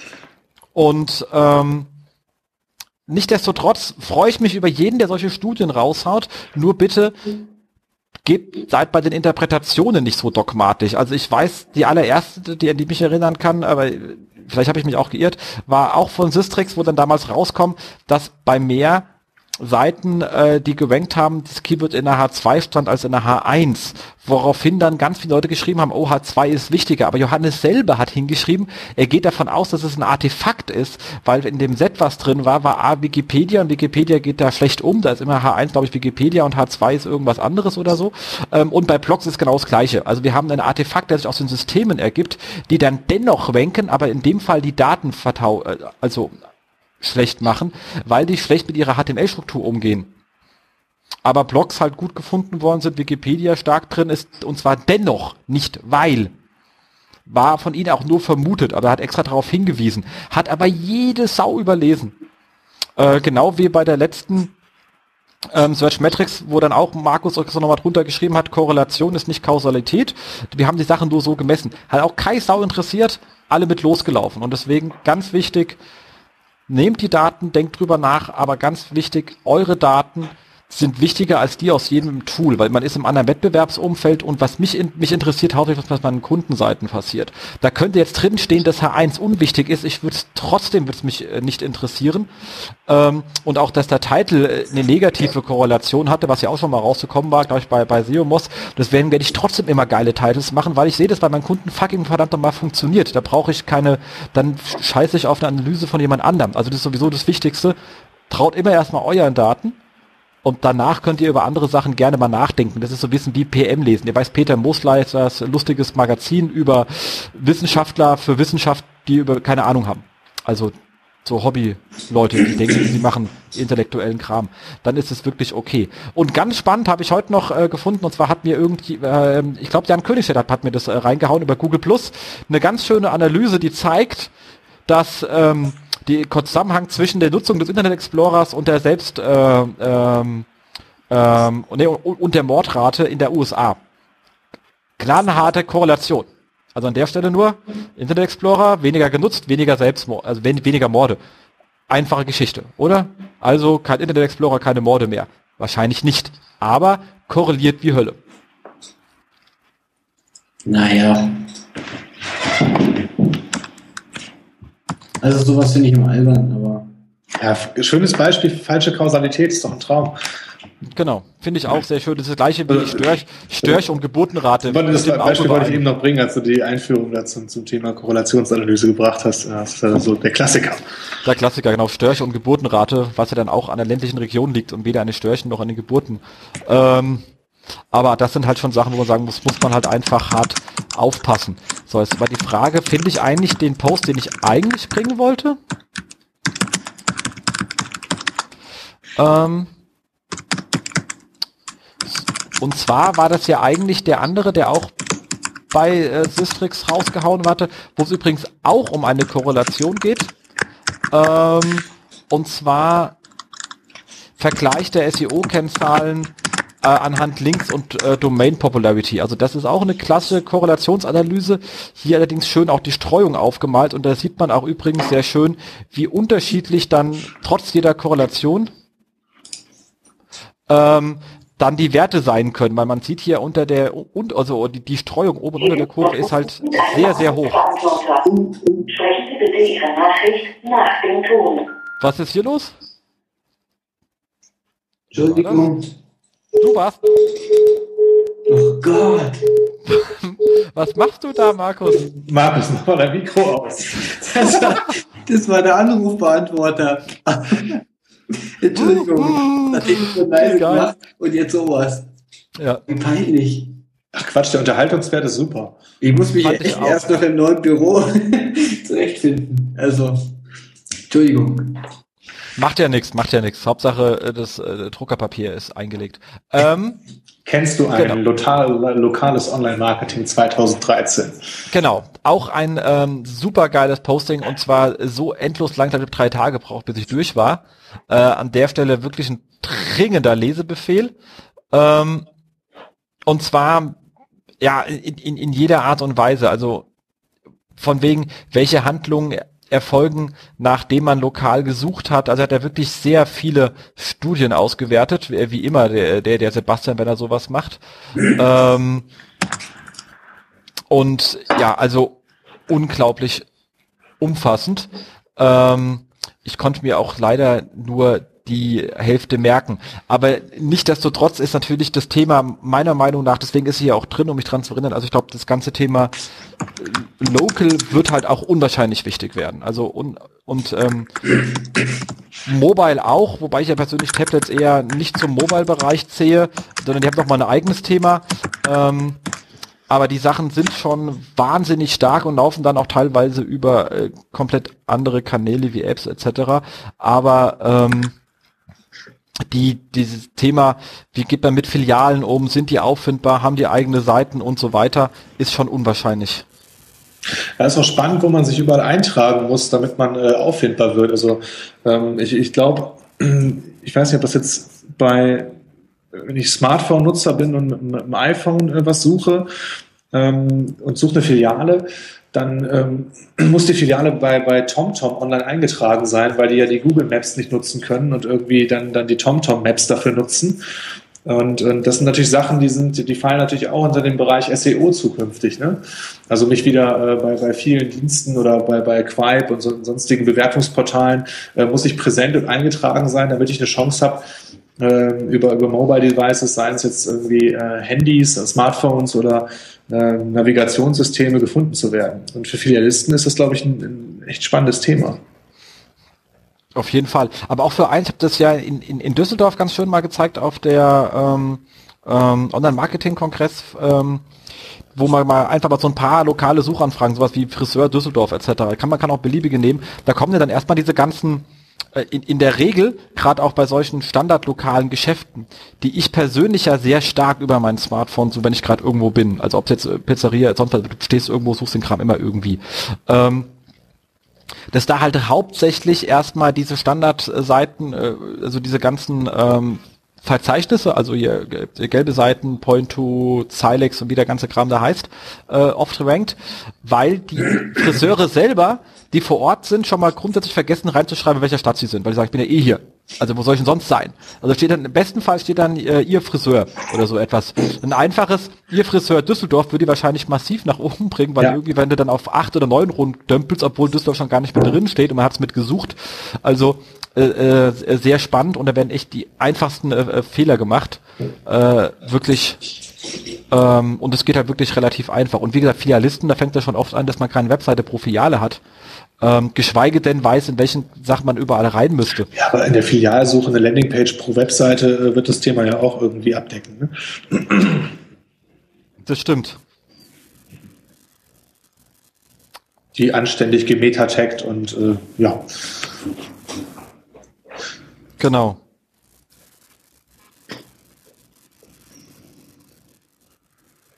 Okay, wir sind nur mal so als Einwurf, wir sind ungefähr beim ersten Drittel des 14-Tage-Rückblicks. Ja, der eine war aber auch sehr lang, der eine war wirklich, wirklich sehr lang. Ähm, so, dann haben wir, ähm, und das fand ich sehr spannend vom ähm, Gerald Steffens, an der auch einen ein schönen Gruß, der hier das Thema hat, Google und die äh, Orgi, äh, originelle Originalerkennung.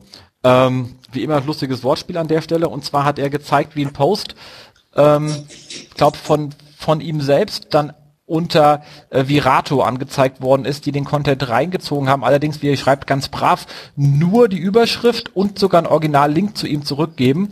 Und er schreibt auch, Google hat seinen zuerst in der Hand gehabt. Und also man sieht halt, ähm, Google hatte ihn eine Stunde vorher gecallt gehabt. Und ähm, dementsprechend ähm, gibt es gar keinen Grund. Also die haben nur die Überschrift übernommen, die haben einen Rücklink gesetzt. Ähm, er wurde vorher gecrawlt, er hat den kompletten Text und trotzdem hat Google den anderen nach vorne gezogen, ähm, was er halt sehr spannend findet und hat extra nochmal den äh, Matt Katz, der hier schön per Hand zeigt, wie Google ganz toll erkennt, was Original-Content ist und wir dann sagen, ja okay, Google, nur eine Maschine, hat wohl nicht funktioniert. Wie sind da eure Erfahrungen in dem Bereich? Markus, so als alter Blogger, der jetzt wieder neu anfängt? ja, ähm, also ich habe mit Google und beim Bloggen recht eigenartige Erfahrungen gemacht. Ähm, also mein Content war noch nicht auf irgendeinem anderen Portal schneller, aber was irgendwie witzig ist, ich bin mal äh, mit einem Portal bei AdSense rausgeflogen. Also nur für das eine Portal wurde plötzlich keine AdSense-Anzeigen mehr geschaltet. Seitdem habe ich extreme Probleme mit der Indexierung bei Google. Es dauert manchmal wirklich Tage, bis der Content drin ist. Wieso bist du rausgeflogen? Also Schindluder getrieben oder? Nein, das war ein Versehen von Google oder es war. Ja,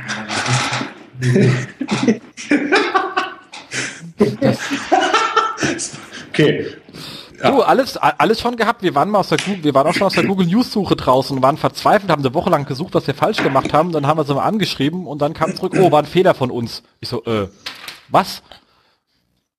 Nee, gut, äh, also ich glaube, das, äh, ich glaube, das war jetzt bei mir wirklich ein Filter, der da mit automatisch angesprungen ist und äh, ich habe dann an Google wieder geschrieben, hier, Freunde, hört zu, so ist es aus. Und dann haben sie mich ja auch da wieder reingetan bei Google AdSense. Das Ganze ist jetzt sogar schon zweimal passiert. Also die speichern das auch nicht ab irgendwie. Seitdem habe ich aber äh, immer, wie gesagt, mit der Indexierung extreme Probleme. Ich weiß jetzt auch nicht, ob da vielleicht ein Zusammenhang besteht, aber es ist wirklich genau seit dem Datum, wo ich zum ersten Mal rausgeflogen bin, bekomme ich meinen Content von diesem einen Blog nicht mehr so leicht in den Google-Index. Und kriegst du den gleichen Content über so eine, über, über so einen RSS-Verteiler rein? Also kriegst du dann den RSS-Verteiler rein? Also, du- also hier irgendwie, wie heißen sie, RSS-Verzeichnis, Ja. DEVU, TK, whatever. Ach, da habe ich mich wieder abgemeldet. Wäre jetzt mal interessant zu sehen, ob du den Content Nee, woanders schnell indexiert bekommst, weißt du, so als Test. Ja, ja. Oder einfach mal auf eine andere Seite stellen und gucken, ob er da indexiert wird. Schnell. Aber was mir gerade auffällt hier an dem Artikel von da habe ich äh, auch mal testhalber äh, den, ja, ja, immer dieselbe Headline und alles fast dasselbe gemacht, problemlos reingegangen nach zwei, drei Minuten. Krass. Nur bei diesem einen Portal, also nur bei dieser einen Domain funktioniert das seitdem. Ja, Aber wenn es dann einmal drin ist, rankt's gut. dann musst du es Google Plussen nicht. Das haben wir ja, äh, hat ja, äh, Alles probiert. ach Mist. Muss mehr plussen, 400 Mal. Okay, Wo ich 400 Accounts. Genau. Ja, aber das ist auch, Arne? Mhm. Ja, Du wolltest gerade Ich- was sagen. ja, ich ich hab wollte- blau leuchten sehen. illegalerweise hätte ich Markus unterbrochen. Also ähm, was, was ich bei Gerards Artikel noch spannend finde, ist, äh, dass nicht mal die äh, Google Plus Autorenschaft ähm, dann stark genug war, äh, das zu unterbinden, dass der gehijackte Content quasi über dem Original-Content gerankt hat. Und ähm, das klingt dann ja auch fast wie ein Fehler. Ne? Also für all die, die jetzt auf äh, Google Plus Autorenschaft setzen, zu Recht. Ja, ja, also da sieht man, Google erzählt, erzählt viel, macht nur die Hälfte davon und das dann nicht immer richtig. Ist mal spannend, ob das, ähm, ob das dauerhaft, äh, also ob das, ob dieses Problem bleibt oder ob das äh, jetzt über die Wochen und Monate verschwindet. Ja, er wird es bestimmt schreiben, wie ich ihn kenne. Ja, spannend. Ja, Das mal im Auge zu behalten, auf jeden Fall. Hm? genau. So, der nächste Link geht wieder nicht, weil, wie gesagt, äh, Systrix jetzt URLs ohne IDs hat. Ähm, dafür sehen sie schöner aus. Ähm, also, Facebook stellt Craft Search vor. Klar, haben wir alle mitbekommen, oder? Wahnsinnsding. Also, äh, zumindest von der PR-Leistung her, sehr gut. Ähm, so der mega große Wurf ist es nicht, aber ich glaube, das ist jetzt erstmal auch nicht mehr zu erwarten, weil man noch keine Suche gemacht hat, kann man jetzt nicht mit der eierwegen Mollmilchsau kommen. Ähm, ich bin zumindest sehr froh, dass erst überhaupt irgendetwas kommt, was man Suche nennen kann, weil das Suchfeld bisher war ja eher so ein Platzhalter für, hier ist halt weiß, aber schreib bitte nichts rein.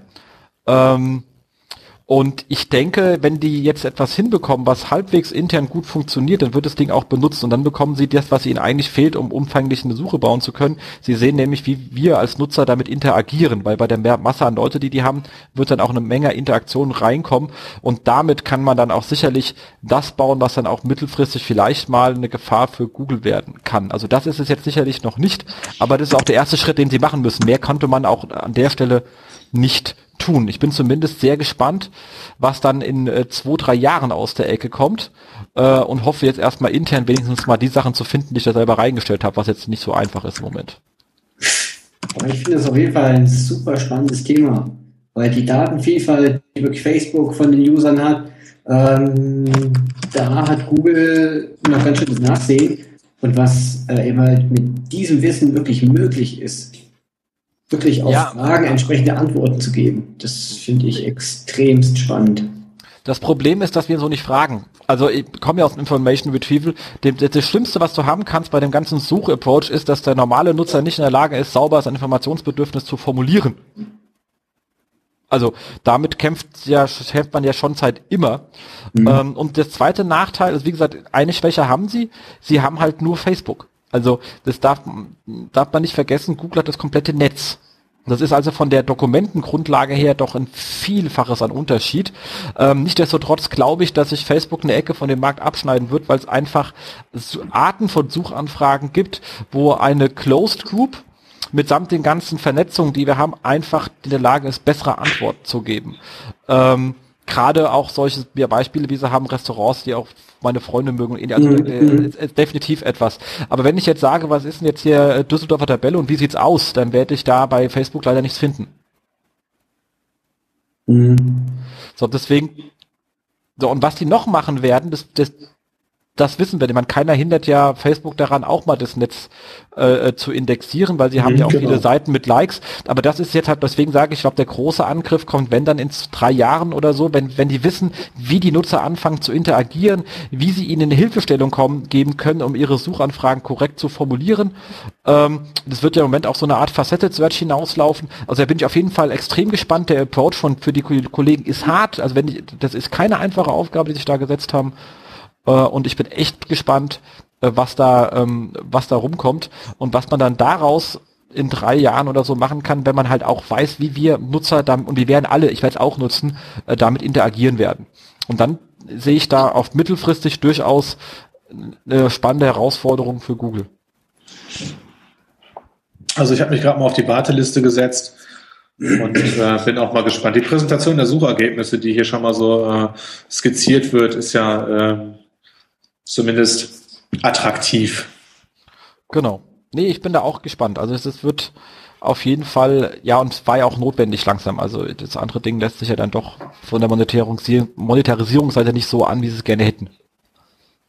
Da steht ja auch drin, Suche nach, achso, Markus, lass mal. Äh, da kann man dann nur hoffen, dass die Suchergebnisse dann nicht äh, zu sehr so gestaltet ist, dass wirklich nur Kohle verdient wird für Facebook. Also sprich nicht zu viel Sponsored Posts etc. Weil ich meine, Facebook braucht ja Geld.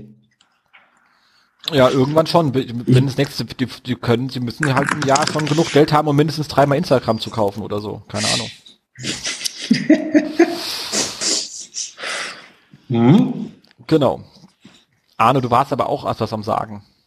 Hm, nee, ich, ähm, ich finde es so lustig, dass die äh, in der aktuellen Suche bei Facebook steht halt drin, Suche nach Personen, Orten und Dingen. Also Orte und Personen, ja, äh, gib mal bitte einer von euch ein Ding ein. Ich habe hab da schon. Das geht halt gar nicht. das ist halt ähm, schon lustig. Nee, die Suche geht gar nicht. Es gibt aber auch von denen, von denen ich weiß, dass sie da sind und ich finde sie trotzdem nicht. Also das Thema klassische Known, known Item Research, also ich suche etwas, von dem ich weiß, dass es da ist, jedes Mal, also bei 50 Prozent der Sachen ein absolut, ähm, äh, absolute Katastrophe. Ja. Mhm. So, deswegen bin ich auf jeden Fall erstmal allein schon, weil ich Facebook gerne nutze, froh, wenn sie erstmal die, die, das interne Thema sauber in den Griff kriegen, weil es kann dem Produkt echt nur sau gut tun. Auf jeden Fall. Ja. Aber es ist krass, wie man wirklich sowas Wichtiges an einer Webseite so verpassen kann, oder? Ja, ist halt, die haben ja keinen Suchhintergrund gehabt, darf man nicht vergessen. Ich meine, deswegen ja, kriegen wir deswegen kriegen wir ja auch vielleicht eine andere Perspektive auf das Thema Suche, weil die eben nicht aus der Suchecke gekommen sind. Also ich aber natürlich hast du recht, dass man das so lange nicht angegangen ist. Gescheite äh, interne Suche, zack, fertig, reicht doch. Der ist, äh, also ich verstehe das nicht.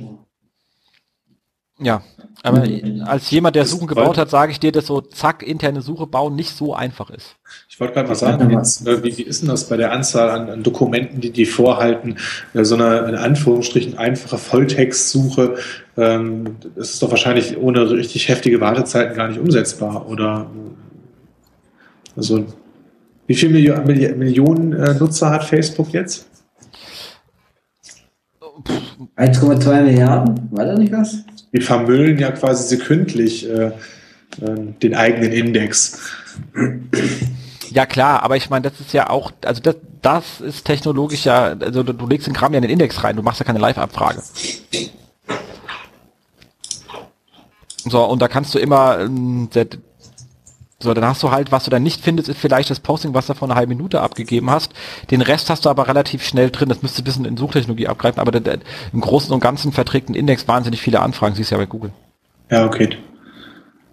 Also das Problem ist relativ einfach zu lösen. Das Problem ist eher, wie ähm, wie abstrahiere ich die Daten, die sie da haben. Das sind ja oft kurze Postings, Links, die wieder nach extern gehen, wo ja dann da was da drin ist, gar nicht drin steht und so. Also das ist nicht so ganz trivial, wenn ich nur einen Ausschnitt habe. Aber man hätte schon länger lösen, also man hätte schon länger angehen sollen. Also der jetzige Zustand, der ist definitiv, wäre wesentlich einfacher heilen, zu heilen gewesen, als das, was sie jetzt vorschlagen. Das ist definitiv. Aber auf jeden Fall sind sie auf der richtigen Richtung. Hm. Also ich denke auch, dass sie da mal einen Angriff starten sollen. Wobei wir schon gleich jetzt beim nächsten Thema sind. Thema Angriff. Das stimmt. Und zwar Noblego, ihr wisst, da wo man äh, die Zigarren äh, kaufen kann. Ähm, der war diversen äh, Angriffen ausgesetzt.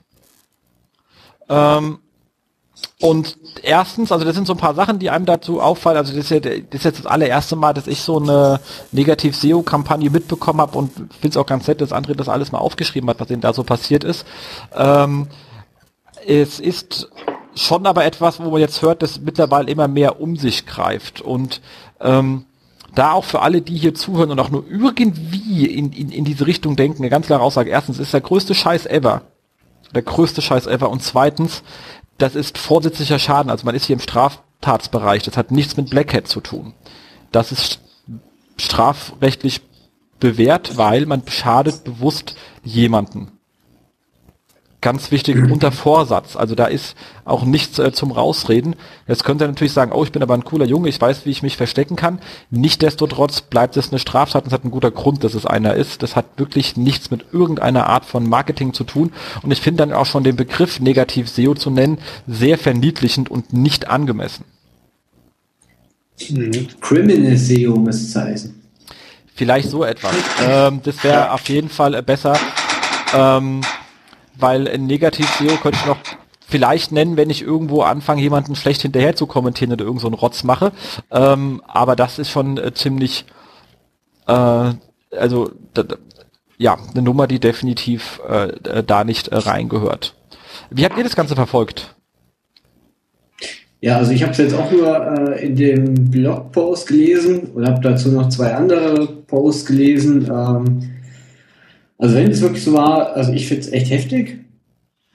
Das ist jetzt nicht nur strafbar und äh, also eben höchstgradig kriminell, sondern eigentlich auch extrem unsportlich, muss man jetzt mal aus der SEO-Brille sagen. Es ist einfach unsportlich. Und dazu macht man kein, kein SEO. Also ja. Definitiv, definitiv. Was ich dann auch ein bisschen komisch fand, waren die Reaktionen von ein oder zwei Kollegen, die dann meinten, das könnte auch alles ja, das Ding rankt ja gar nicht äh, großartig, was es jetzt auch nicht großartig macht. Also ein paar haben es, aber es ist noch, ist ja noch im Aufbau. Ähm, das könnte ja auch alles irgendwie ein ähm, ein Linkbait sein. Und äh, da muss ich natürlich sagen, also mal ganz im Ernst, ähm, wenn André so mit seinem Namen da rausgeht, wird er jetzt ums Verrecken so einen Scheiß nicht als äh, äh, Linkbait machen, weil äh, so so dämlich ist ein normaler Mensch nicht und, und André erstmal schon mal gleich gar nicht. Ähm, ich, ich, glaube aber auch, dass es hier nichts, in dem Fall nicht zwingend Wettbewerber sind. Ich habe ja so mir ein paar von den Wettbewerberseiten aus einem anderen Grund letztens mal angeschaut. Da muss man ganz ehrlich sagen, ist Noble, Noblego auf einer optischen Sicht sehen die weit besser aus, als was da sonst in dem Zigarrenbereich draußen rumgondelt. Mhm. Ähm, und so wie die aussehen, scheinen mir auch alle jetzt keine großartige Ahnung von dem Thema zu haben. Also das scheint mir jetzt nicht der hochgradige Bereich da zu sein. Ähm, ich glaube schon, und das ist sehr interessant, können wir auch einhauen, hier ähm, vom Fabian Rosbacher, der schön geschrieben hat, ähm, könnte auch einfach Leute sein, die irgendwann mal im Laufe der, sein, des Rocket-Daseins von denen vielleicht mal sauer gefahren wurden. Also ich könnte mir vorstellen, irgendwie ehemalige Mitarbeiter, whatever, sowas in der Art und Weise, die halt einfach sich im Unguten getrennt haben und irgendwie extrem pisst waren. Aber auch das ist nur eine Vermutung. Aber mir geht es auch hauptsächlich eher darum zu sagen, dass ich halt es nicht verstehen kann, dass wenn jemand so beschreibt, was ihm passiert, jemanden, den wir in der Szene kennen, jetzt weiß ich, dass nicht jeder ein Freund vom André ist, auch das ist, ist mir klar, ich persönlich mag ihn sehr. Ähm, aber e egal wer es ist und wenn es, würde ich nie glauben, dass jemand so etwas schreibt als Linkbait, weil wenn das rauskommen sollte, kann das echt verschissen und das macht einfach, also ich kenne keinen, der sowas als Linkbait inszenieren würde. Niemanden. Kein André oder sonst irgendjemanden da draußen. Also ich würde es auch nicht machen, weil der André, der ist wesentlich größer als ich. nee, ich würde es auch, also ich würde es auch so nicht machen. Also ja, ist ja schon ein bisschen weit hergeholt, ne? Das ist unsportlich, das ist, nee. Also gut, den, den, Sachverhalt selbst, das ist halt kriminell. Unsportlich ist ja auch äh, fast verniedlichend. Ne? Und ich finde es halt unglaublich destruktiv. Also da muss ja schon eine ganze Menge ähm, Boshaftigkeit und, und, und negative Gefühle mitschwingen, ähm, damit man Energie da reinsteckt, ein, ein in Anführungsstrichen Wettbewerber, ja, wenn es jetzt wirklich darum geht, ist glaube ich fast auch nicht, ähm, dann irgendwie da niederzumachen. Also Ja. Das ist halt ja, schon, das, da ging's, das Zerstören steht dann im Vordergrund und nicht, nicht irgendwas anderes nach oben zu bringen oder wie auch immer. Äh, ganz armselig. Ähm, ja, und nicht nachhaltig. Also du als jetzt äh, Arne erst mal angesprochen als jemand, der ein Geschäft aufgebaut hat. Also wenn man doch ist, hat man doch eigentlich genug zu tun. Also man ist den ganzen Tag beschäftigt und versucht sein sein Firma, sein Unternehmen, seine Produkte vor Kunde zu verbessern. Alles Sachen, die nachhaltig sind. Und man schaut vielleicht natürlich auch mal an die Konkurrenz, um vielleicht das eine oder andere zu lernen, was da ist. Aber man macht sich doch keine Gedanken, wie man die Konkurrenz kaputt macht, weil es ja an dem eigenen Geschäft nicht weiterbringt. Ja, exakt, absolut. Insofern glaube ich auch nicht, dass das äh, irgendwie wettbewerbsmotiviert ist, sondern halt eher ähm, na, andere, andere persönliche Motive da vielleicht im Vordergrund stehen. Alles Spekulation, also schon, schon, schon eine wilde Nummer, auf jeden Fall. Auf jeden Fall. Und an der Stelle auch unser äh, gemeinsames Beileid an der Stelle. So, also was braucht man wirklich nicht. Ja, krasses Armutszeugnis. Ne? Also vielleicht gibt's da noch irgendwie, also, vielleicht kommt ja immer noch mal raus, äh, ja, wenn wir den Beitrag von vorhin nehmen, wo Pip beschrieb, dass das 2013 äh, ein großes Thema wird, dann frage ich mich auch da nach der Motivation. Also äh, auch das ist ja wieder so eine Korrelationsfrage. Äh, ranke ich aus automatisch besser, wenn meine Wettbewerber mit Negativ-SEO oder Dreckslinks irgendwie äh, abgestraft werden? Okay. Ähm, und wie lange habe ich dann was davon? Also ja. wenn man sich bei Sistrix die, die Noblego-Kurve anschaut, äh, die sind ja nach diesem Dezember-Cut äh, dann auch wieder ähm, fast da, wo sie waren. Ne? Vielleicht würden sie jetzt äh, woanders stehen. Ähm, ja, also ja, und wie geht Google damit um, wenn sowas gemeldet wird und so weiter und so fort? Also ähm, ich glaube, wenn dieses Thema Negativ-SEO, äh, wenn das wirklich ein Thema für 2013 wäre, setzt das ja voraus, dass die Leute, die das können, ja, jetzt sagen wir nur mal in Deutschland, ähm, dass ein Großteil oder dass überhaupt ein Teil von denen, äh, relativ oder ein signifikanter Anteil dieser, dieser Leute ähm, die sich mit diesem Thema so weit auskennen, dass sie sich zutrauen, negativ SEO zu betreiben. Ne? Äh, auch wenn Pip da beschrieben hat, diese ganzen äh, Tools sind, sind alle leicht verfügbar und so weiter, dann müssen die noch die Motivation aufbringen und die kriminelle Energie. Und ich würde das schon in Frage stellen. Also ich finde das schon mega destruktiv. Äh, Leute, kümmert euch doch um euer Geschäft und bringt das voran. Das macht doch viel mehr Spaß. Ihr kriegt ja nicht mal Anerkennung dafür, dass ihr irgendwas kaputt gemacht habt. Ihr könnt das ja niemandem erzählen. Schlimmer noch, glaube ich, dass es wahrscheinlich vielleicht auch die ein oder andere hergelaufene äh, Mensch gibt, der das als Dienstleistung halt verkauft. Also ich kann mir wirklich vorstellen, so, das ist natürlich erst recht äh, gefährlich, weil da muss ein Kunde von dir mal sauer werden, äh, wer auch immer denkt, sowas mal aufbauen zu können und schon bist du natürlich ähm, erkennbar. Also wie das Problem ist, wenn man unter so einem Angriff ist, ist ja wirklich schwer rauszubekommen, wer es ist. Aber wenn man sowas dauerhaft und für mehrere macht, dann sind echt Menschenkontakte da und dann wird das Ganze hochriskant, weil es halt eben eine Straftat ist. Mhm. Und da muss sich nur einer mal sauber sein, dir mit der Rechnung unzufrieden sein oder sonst was und schon ist man da äh, angepissen. Also kann ich wirklich keinem auch nur irgendwie in irgendeiner Art und Weise äh, empfehlen. Hauptproblem ist natürlich aber, dass das Thema einfach da ist. Also es ist da. Und mir war, und mir fehlt es da dringend an der Möglichkeit, die Google bietet, dass man hier vorbeugen kann. Also wenn man jetzt sagen könnte, hier, es gibt irgendwie so ein, ich, also Disavow nutzt halt gar nichts, hat André ja sehr schön geschrieben, weil es sind schlechte Links. Die, viele von denen tauchen auch bei Systrix, ähm, Majestic, SEOmods gar nicht auf, weil die diese Seiten halt auch nicht abgraben. Also die Wahrscheinlichkeit ist, dass es viel mehr sind, als wie er gefunden hat, einfach weil es halt einfach keine umfangreiche Linkdatenbank gibt. Also kann ich die auch nicht disavowen und vor allem kann ich dann jeden Tag neu disavowen, weil der, wenn der ständig weitermacht, kommen ja auch neue dazu. Also der Weg macht keinen Sinn. Dafür ist es ja auch nicht gedacht. Es ist ja gedacht, wenn ich mich selber anzeigen will und weiß, was ich getan habe. Hier weiß ich ja nicht, was ich getan habe. Das heißt, man müsste irgendwie eine Möglichkeit haben, wenn man so etwas so schön erhoben hat, wie jetzt hier André, ich glaube, das ist auch so ein bisschen seine Hoffnung, dann zu sagen, hört mal zu, Google, äh, Webmaster Tools, wir sind unter einem negativen Angriff, wir haben mal zusammengesucht, was wir an Daten haben und bereitet das ähnlich eh komplett auf, also nicht so hilflich wird angegriffen und fertig, aber die Daten... Nee, da muss schon so ein Artikel her, ne? Also, genau, dann sowas genau. in der Art, in der, in, in der Tiefe beschrieben und dann halt äh, an Google sagen, guck mal Kinders, nicht, dass mir hier was passiert, ich sag's euch, äh, schaut da mal drauf, aber ich bin's nicht. Ähm, an, könnte man natürlich sagen, okay, dann kann man auch seinen eigenen Scheiß dann sozusagen wieder, aber ich glaube, das kann Google sehr gut unterscheiden, wenn man dann sieht, und es sind, wenn nur halt so ein Track kommt und das halt in, in, in Massen und man selber schon sagt, ich will den Kram nicht haben. Ich habe auch kein Problem, jede Woche jetzt dir ein Disavow zu schicken, wenn du das möchtest, aber ich kann dir halt keine umfängliche Liste geben, weil es nicht von, weil, weil ich es nicht bin und ich bin hier unter einem Angriff, habe auch DDoS und sonstigen Kram. Ähm, also irgendetwas muss Google an der Stelle machen. Die hat halt mit den ganzen Pinguinen und man kann mit Links Leuten schaden mit schlechten Links, halt auch dazu geführt, dass diese Idee ja erst hochgekommen ist. Also das sind die schon irgendwie in der Schuld, das Problem auch mit äh, zu lösen, finde ich persönlich.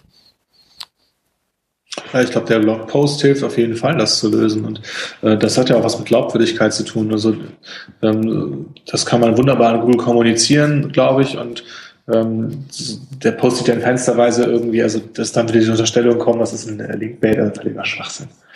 Okay, Haken, Haken dran.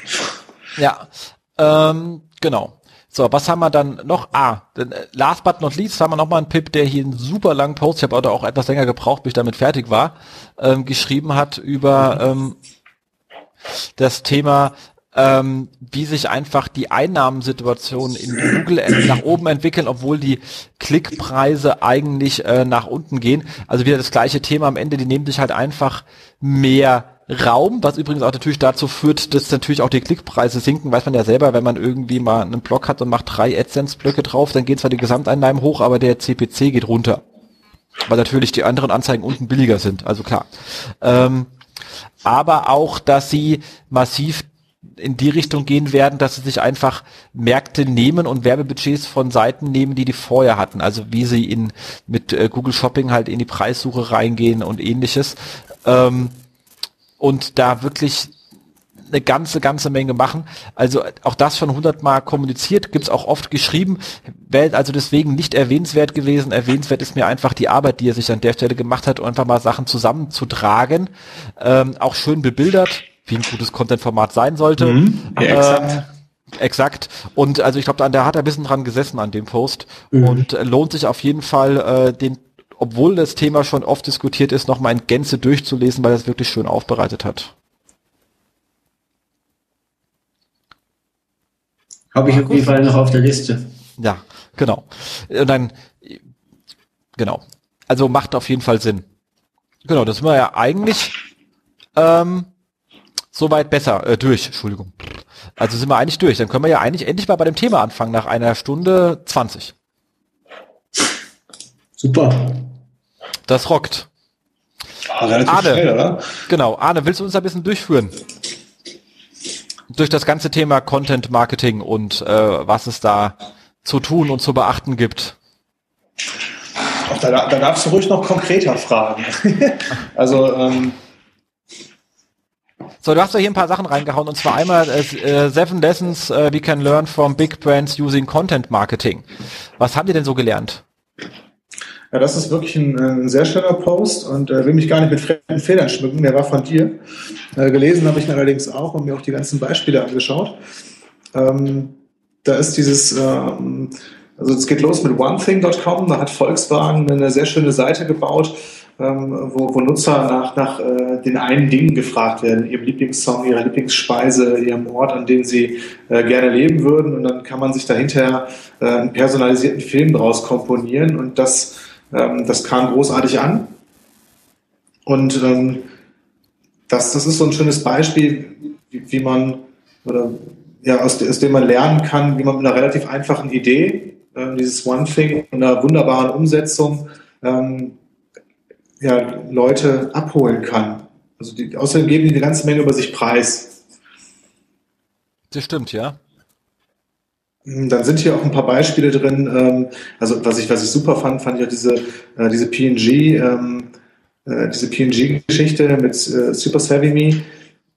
Ähm, das ist eine Seite für die PNG-Zielgruppe, ne, also für Mütter und Hausfrauen, die Kinder haben, die sich für im Prinzip diese ganze Bandbreite, nee, andersrum. Also ich glaube, PNG ist ein Unternehmen, was sich ähm, die Zielgruppe Mütter und Hausfrauen quasi äh, äh, gesucht hat und, und ähm, dauerhaft äh, und ganzheitlich bearbeitet. Ne? Also vom Thema äh, Windeln äh, mit, mit, Pampers und so weiter, ähm, über diese ganzen Themen ähm, Beauty, Cooking, Cleaning, also alle, alle Sachen, die die irgendwie in ihrer täglichen Arbeit äh, betreffen. Und da haben die eine schöne Seite gemacht, ähm, mit, mit ich sage jetzt mal, Ratgeberformaten ne? ähm, und dazu über Coupons ähm, ja ihre eigenen Produkte äh, beworben oder, oder angeboten haben. Und äh, das ist eine Seite, wart ihr da mal drauf? Habt ihr das mal angeschaut? Nee. Hm. Ich, äh, ich schon. Ähm, und ist eine ganz schöne Geschichte. Also eigentlich sind es ähm, Ratgeber, Inhalte, jetzt aber auch mit ähm, Videocontent ähm, teilweise, also, also mit verschiedenen Content-Formaten und dann immer entsprechend die, ähm, die ähm, Coupons. Teilweise auch sehr lustig. Ähm, hier zum Beispiel äh, Student Survival Guide, also wie man einfach in der, ähm, wenn man in die, ähm, ähm, ja, wie nennt man denn das? Oh Gott, ich hatte mein Leben lang immer eine Waschmaschine gehabt. Also Waschsalon, jetzt habe ich's. Wenn man, wie, wie man halt in dem Waschsalon überlebt, also die Wartezeit und so etwas. Und haben halt eben, also in, in der Art eher Ratgeber, auch teilweise halt sehr, sehr lustig geschrieben. Aber wenn sie halt schon in dem Bereich sind, haben sie gleich nochmal einen Coupon dann halt für Ariel und ähnliches drunter geklemmt. Ähm, und das Ganze hat so ein bisschen Pinterest-Style, weil es so eine Kacheloptik hat, die so leicht verschoben ist.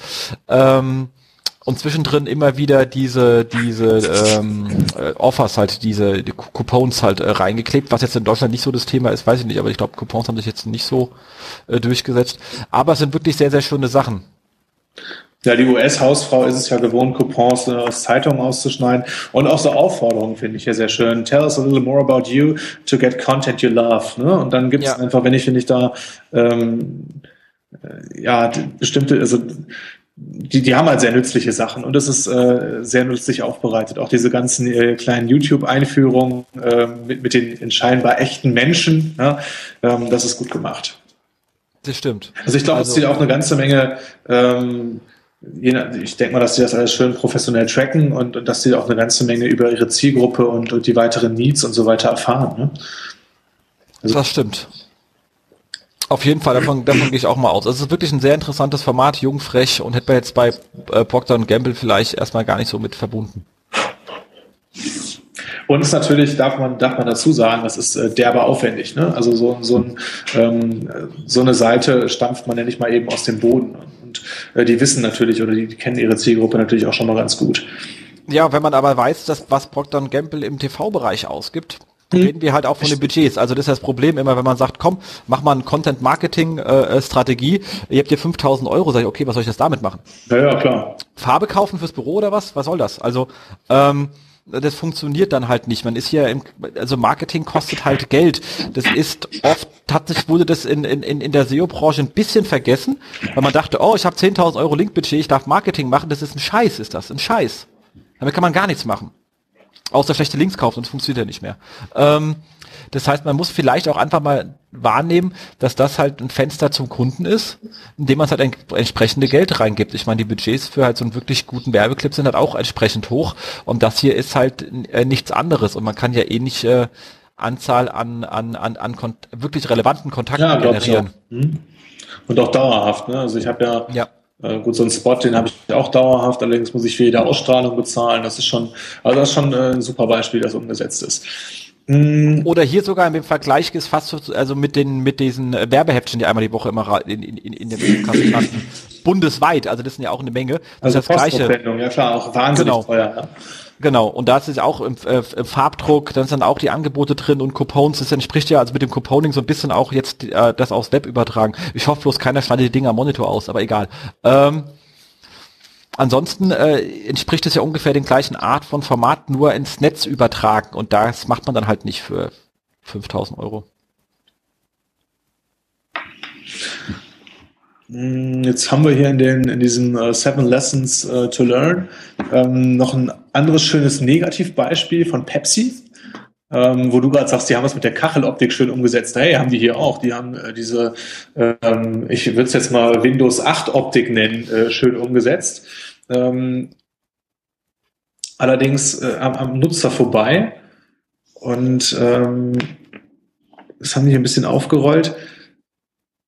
Die Inhalte, die die, also es ist halt irgendwie inhaltsleer oder nutzenfrei, könnte man sagen. Also ähm, genau. der, der Pepsi-Kunde wird irgendwie nicht ähm, ja, ich, das ist aber relativ schwer. Was ist die Pepsi-Zielgruppe? Also jetzt finde ich diese, ähm, die, die Zielgruppe für P&G war ja, war ja ziemlich spitz, ne? wenn wir die jetzt irgendwie mit der, mit der Mutter und Hausfrau äh, gerade, gerade skizziert und formuliert haben. Das heißt, äh, der einen Nutzen zu bieten, ähm, geht relativ einfach. Wenn ich mir ein paar Leitfragen stelle, äh, dann kann ich die, die mit Ratgeberinhalten beantworten. Der Pepsi-Trinker, ja, wer ist das? Ne? Das ist irgendwie, äh, das, das äh, sechs-, achtjährige Kind genauso wie der, wie der Rentner.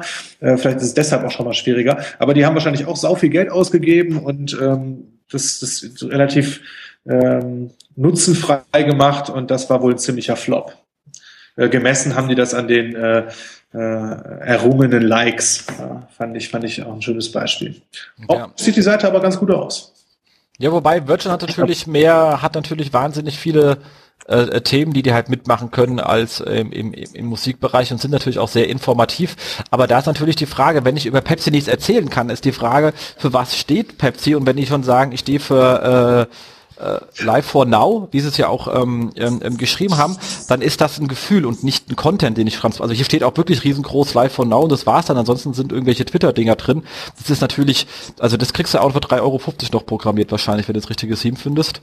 Ähm, jetzt ja. nicht waren, wird, das wird die wahrscheinlich eher 3,5 Millionen gekostet haben, wie ich sie kenne, aber ähm, äh, da fehlt natürlich die Botschaft. Ich lebe ja von Lebensgefühl und das heißt, ich muss dann auch Content bereitstellen, wie zum Beispiel ähm, Konzerte, die man sponsert und Karten hat. Also irgendwie muss halt eine Story erzählen können, die irgendwie dieses, man, ich komme jetzt gerade auf Konzerte, weil auf der Webseite fast immer irgendwelche Leute, die beim Party machen drauf sind. Ähm, dass ich so etwas an der Stelle einfach tue. Also ich weiß, dass es von... Wenn wir den selben Markt, also wäre das natürlich viel, viel geiler macht das Red Bull, ne? Genau, also die sagen halt einfach, wir machen Extremsport, wir sponsoren Extremsport ohne Ende und damit erzählen wir unsere Story, für was wir stehen. Das heißt, wenn ich nicht wie Virgin den Content selber habe, dann muss ich den halt wirklich in dem Fall lizenzieren, einkaufen, sponsoren, aber ich brauche was zum Erzählen. Ich kann nicht über meine Cola-Dose reden, das ist halt bedingt langweilig.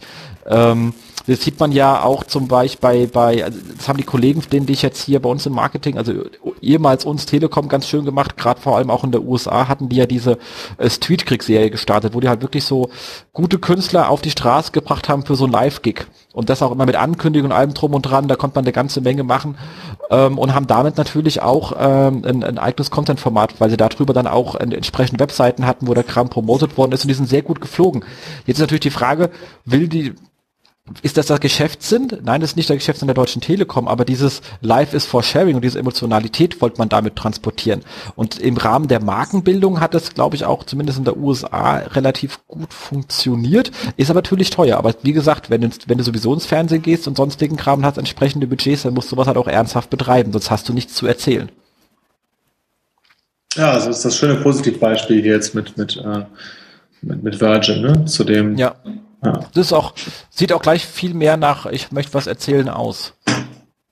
Ja, das fiel so ein paar Mal, glaube ich, heute in dem TN3-Artikel oder ähm, was so für 2013 und, und das Thema ähm, äh, Content äh, Marketing, äh, was so als Schlagwort dann Storytelling ja oft ähm, ähm, mit, mitgenommen wird oder was, was auch oft genannt wird. Ähm, das ist halt irgendwie so, so ein so Storytelling ist ja ähm, ganz einfacher Mechanismus, der es uns irgendwie äh, leichter macht, uns an Dinge zu erinnern, weil, weil wir uns einfach äh, an Geschichten besser erinnern als an, an, an äh, schnöde Fakten. Ne? Gibt so ein schönes Beispiel. Ähm, also Fakt ist irgendwie, der König ist tot, äh, die Königin äh, starb danach und äh, das behält kein Mensch und ähm, äh, der König ist, äh, äh, der König wurde ermordet, äh, die Königin äh, starb danach vor Trauer oder so. Ne? Ist nicht von mir das Beispiel. Aber an sowas können sich Leute dann eher erinnern, weil das irgendwie mit Gefühlen verknüpft ist. Ähm, ich erinnere mich auch noch an einen schönen, ich glaube, Welcome to the System, der, der ähm, Website-Boosting-Artikel von Karl ähm, mit Hans und Hans im Glück und Hans Problem. Äh, diese Geschichte war halt auch als Storytelling-Format aufbereitet und ähm, lässt sich damit viel besser abspeichern im menschlichen Hirn, als äh, wenn das eine Anreihung von Fakten oder eine, äh, ein Tutorial gewesen wäre mit äh, Punkt 1 bis 23. Ja, wo glaube Karl nennt das eher eine, Printver eine Printversion eines Hirncookies. Ah, okay. Er folgt dich nämlich dann auch damit. Okay, nehmen, wir das nächste Format hier, ähm, confused.com. Ähm, Markus, bist du noch da? Entschuldigung. Ja, ja, ich lausche. Gut. Confused.com klingt schon gut. Da ist nur die Botschaft, ähm, wenn, ich, wenn ich im Content Marketing die Möglichkeit habe, verschiedene Formate auszuprobieren, darf ich auch verschiedene Formate parallel äh, parallel fahren und, dann austesten, was bei meiner Zielgruppe am besten ankommt. Die hatten jetzt eine schöne Infografik ähm, mit den äh, verwirrendsten Straßenschildern. Und ähm, jetzt haben wir das auch wieder über die Shares gemessen, also über die virale Verbreitung. Und das gab halt gleich 2000 Shares, weil das natürlich auch irgendwie Eye Candy ist und ein optischer Blickfang. Das ist auch der Grund, warum grundsätzlich Infografiken äh, gut funktionieren. Dann hatten die noch einen Artikel, ähm, äh, der auch gar nicht zu dem gleichen Thema war, sondern irgendwie die most popular Blog Posts oder Blog Articles, der weniger Shares hatte, ist natürlich, hinkt natürlich auch wieder ein bisschen, äh, zwei unterschiedliche Themen miteinander zu vergleichen und dann zu sagen, eine Infografik funktioniert besser als ein Artikel. Hm, aber Bilder, äh, Videos und Infografiken haben natürlich äh, den Vorteil, dass die auch so ein bisschen die Laziness und die Faulheit der, der Konsumenten bedienen. Ne? Das kann ich einfach ähm, einfacher konsumieren als einen Artikel zu lesen. Das grenzt ja dann äh, äh, wie einige Artikel heute in den, in den, in den äh, Show Notes äh, an Arbeit, ne? wenn die lang sind. Okay, das, ja. also das war ein echt schönes Beispiel und die haben hier wirklich alles drauf. Also die, die arbeiten hier mit Videos, die arbeiten hier mit, ähm, mit Tools, äh, mit, mit Kalendern, ähm, mit Guides, mit, mit, mit ähm, kleinen Rechnern und so weiter, äh, Games. Also die haben die verschiedensten Formate, die, die man äh, zum, zum Content, äh, also dem Content Marketing betreiben kann oder sich seiner Zielgruppe nähern kann, ja, äh, und den Nutzen bietet, äh, ausgetestet oder haben, haben sie bei Confused drauf. Das ist ganz schön. Dann ähm, noch ein schönes Negativbeispiel von GE. Ähm, nicht so viel über sich selbst zu sprechen. Das ist aber, glaube ich, ein ganz alter Hut. Also das kennt man, glaube ich, auch aus dem, aus dem klassischen äh, Vertrieb oder aus der klassischen Kommunikation mit, äh, mit Menschen und mit Kunden. Also ähm, die, die Leute, die nur von sich selbst sprechen, vielleicht sind das auch nicht die beliebtesten Menschen und ähm, das geht im Web wahrscheinlich genauso. Also wenn, wenn ich immer nur äh, von, von der eigenen Unternehmung spreche und, und wie toll man doch ist, wie das GE hier äh, in seinem ähm, äh, in seinem Portal gemacht hat, ähm, ja, dann, dann werde ich nicht so sehr gemocht. Ne? Und wenn ich eben mhm. neue Qualität äh, wahre und meiner Zielgruppe Nutzen biete, vielleicht am besten von meiner Zielgruppe spreche oder von den Problemen meiner Zielgruppe, dann fühlen die sich abgeholt. Und wenn ich für die Probleme oder die Fragestellungen, die die haben, ähm, über Ratgeber oder über äh, sonstige äh, Content-Formate ähm, denen noch Nutzen bieten kann, dann mögen die mich auch, weil ich denen ja weiterhelfe mit ihren Problemen und ihren Fragestellungen. Also einfach ein ganz, ganz einfaches äh, Muster, ähm, was, was hier ein schönes Beispiel ist, wie es falsch gemacht wurde. Genau. Und da kann einem am Ende vom Tag ja auch, wenn ich es nicht weiß, wieder eine gute Keyword Research helfen. Wenn ich sage, was, was interessiert die Nutzer eigentlich oder welche Probleme beschäftigen die sich zu dem meinen Produkten passen. Also das mal umgedreht mache. Welche von meinen nicht, was kann mein, was kann mein Produkt, sondern welche Probleme gibt es da draußen und zu denen dann auch meine Produkte passen. Ja, noch einfacher ist es ja, wenn ich so ein großes Unternehmen bin oder überhaupt ein Unternehmen bin und schon Kunden habe kann ich ja auch mal meine Kunden fragen, wozu die mein Produkt überhaupt einsetzen. So, ähm, so eindeutig, äh, wie ich das als Manager vorstelle, was der, was der wirkliche Nutzen ist. Ne? Vielleicht gibt es ja auch einen Nutzen oder Nutzen, auf die ich, oder Nutzenargumente, auf die ich selbst nicht komme als, äh, ähm, als Anbieter. Und äh, die Kunden zu fragen, ist natürlich super hilfreich und das kann man im Web natürlich auch wunderbar, sogar spielerisch oder über äh, Kommentarfunktionen äh, Fragen und so weiter realisieren. Ja, und das stimmt. Ich halt weiteren Content an, äh, um, um um das wieder zu bedienen. Das ist, also, das war so ein Negativbeispiel. Was haben wir hier noch? Ähm, Tablespoon.com. Ähm, die haben das sehr schön gemacht. Die haben ihre eigenen Produkte eingebaut, aber unverfänglich im Content. Also, die haben eine schöne Rezeptseite gemacht, die, ähm, die echt fancy aussieht, mit geilen Bildern und ähm, Vorschlägen. Und das ist doch alles irgendwie ähm, sehr äh, nett geschrieben. Oh Gott, und ich habe noch nicht gegessen heute, ey, da krieg ich so Hunger.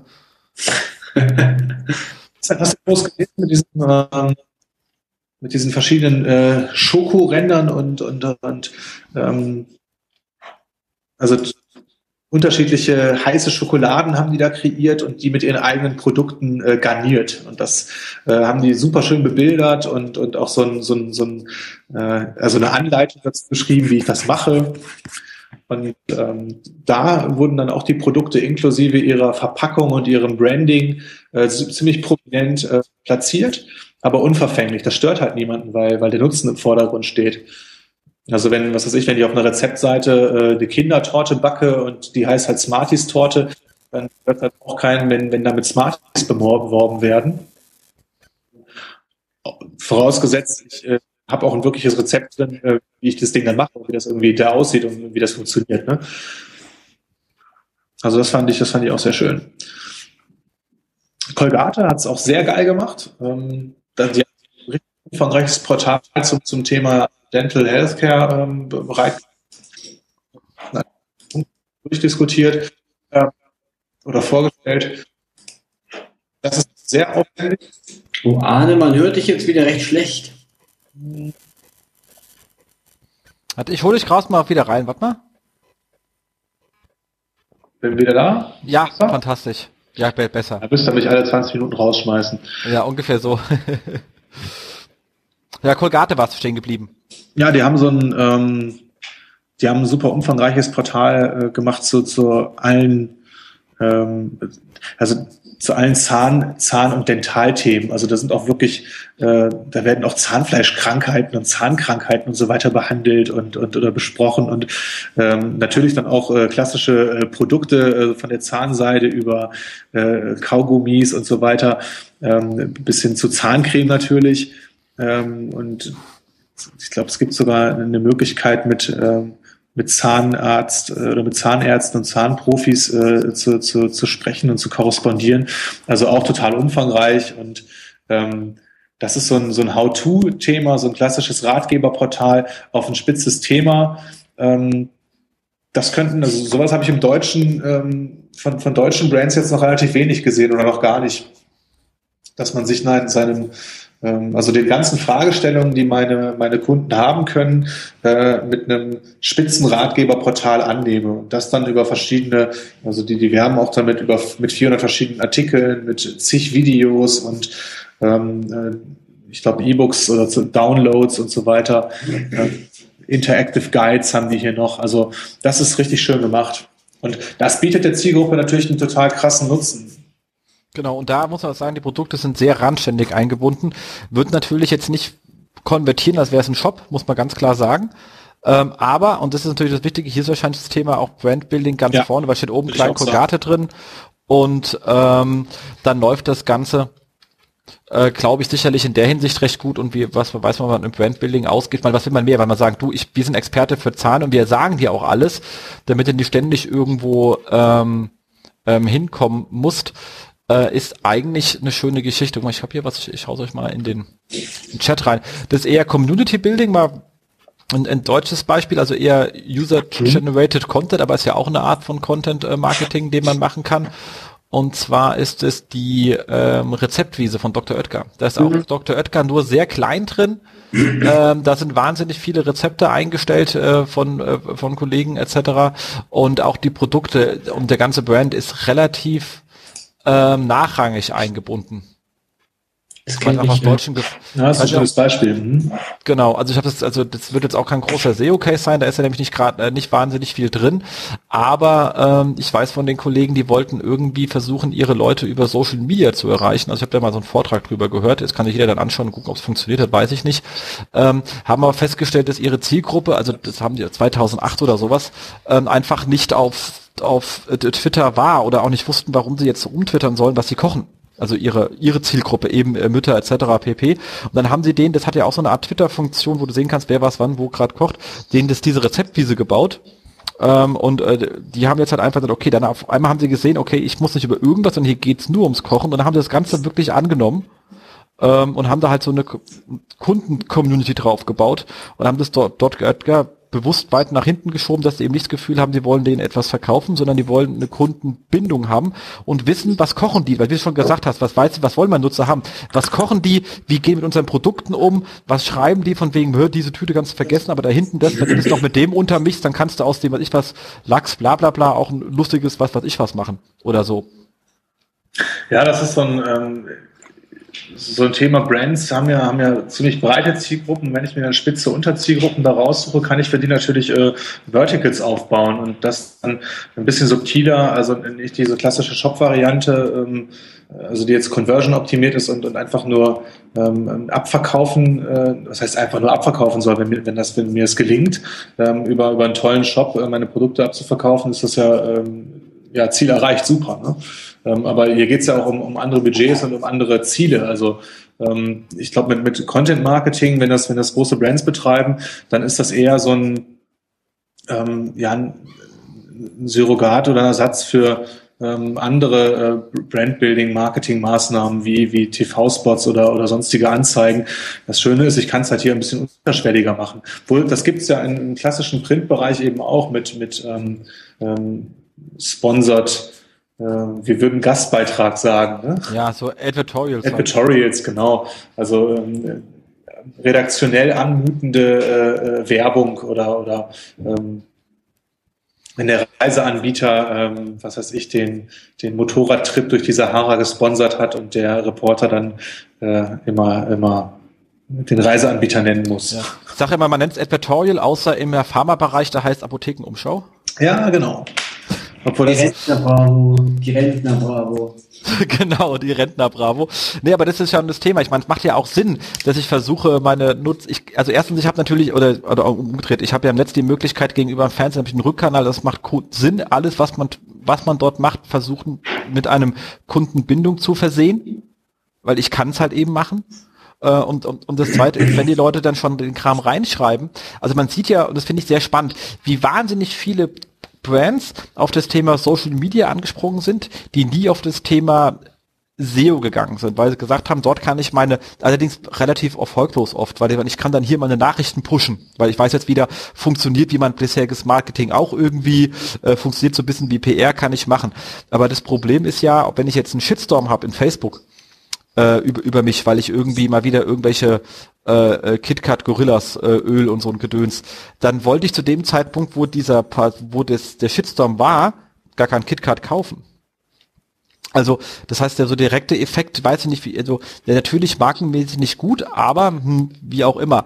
Wenn ich jetzt aber gerade mal wieder bei Viso oder, oder hier bei, bei, was ich was, Monitor oder sonst was gehört habe, dass da irgendwie komische Bestandteile drin sind und mache eine Recherche nach Bestandteile KitKat oder Kalorien, KitKat, Ernährung, äh, Probleme, whatever, und ich finde dort, oder findet man lustigerweise nur Foren, dann finden sie nicht statt. Also allein schon aus Reputationsgründen macht es Sinn, dass man zu solchen Nachfragen, die das eigene Produkt betrifft, da ist, auch wenn die Conversion natürlich offline darf, äh, stattfindet. Also warum sollte man einen KitKat Webshop aufmachen zum Beispiel? Aber die ganzen großen, weil es war ja gerade das Procter Gamble Beispiel, diese ganzen großen Handelsmarken, die wir haben, sind äh, im, im SEO und was vor allem Reputation ihrer Marke im, im SEO nicht da. Und die bräuchten dafür eigentlich gute Content-Formate und äh, sie machen sich nicht klar, dass Nutzer sich über ihre Produkte gerade im Moment hauptsächlich über Google informieren. Auf Facebook vielleicht mal ein bisschen rumhaten, aber wenn die sich wirklich entscheiden wollen, gehen sie in die Suche. Ja, mit Facebook bin, sind sie nicht im Index und, und nicht in den SERPs. Und ähm, ich würde jetzt mal unterstellen, dass so eine, äh, also dieses äh, Katjes oder, oder, oder dass die Marke von Google schon bevorzugt wird, wenn die auch einen Ratgeber oder einen Community-Bereich hat, ähm, wo solche Fragen gestellt und beantwortet werden können und ich nicht irgendwie auf äh, sonstigen Foren oder, oder gute Frage lande mit Bestandteile von äh, KitKat, äh, Weingummi oder was auch immer. Ne? Genau, wollen wir nochmal gucken. Äh, meinem Live-Test. Der Markus macht den dann umgedreht mit mir. Was testest du gerade? So. Sehr schön. Eins und eins stornieren. Erster Treffer, Hilfecenter, eins und eins Vertrag, wieder, äh, Widerrufvertrag. Das ist doch mal nett. Markus, hast du sehr ordentlich gemacht. Und erst danach kommt ähm, mit Widerrufsbelehrung, Hardware zurücksenden, Link. Also okay, man könnte es noch ein bisschen aufbauen, aber zumindest habe ich eine, eine, eine Adresse, ich habe eine E-Mail-Adresse, wo ich hinschreiben kann und erst danach komme ich ins Heise Forum, in, in, ins Forum Ship, wo wahrscheinlich dann der ganze äh, Shitstorm losgeht. Aber als allererstes erstmal schön organisch gerenkt, Widerrufvertrag bei 1 und 1. Finde ich sehr schön. Und noch eine Anzeige drüber. Ja, aber ich glaube, da kannst du nicht stornieren. da hätte man stornieren vielleicht als negativ reinsehen sollen, aber egal. Ja, Adblocker sehe ich gerade nicht. Guck bei uns aber, also bei ehemals uns genauso, wie kann ich meine Bestellung widerrufen, Hilfe und Service Telekom. Also das sind so Sachen, wo man einfach mit auffindbar sein muss, wenn Leute eh schon also von mir weg wollen und ich landen dann auch noch bei anderen Leuten, dann habe ich die für immer und ewig verloren. Also wenn die wollen eh schon weg, dann mache ich es eh, weißt du, also hm, macht ja sonst nichts, hilft ja, ja nicht.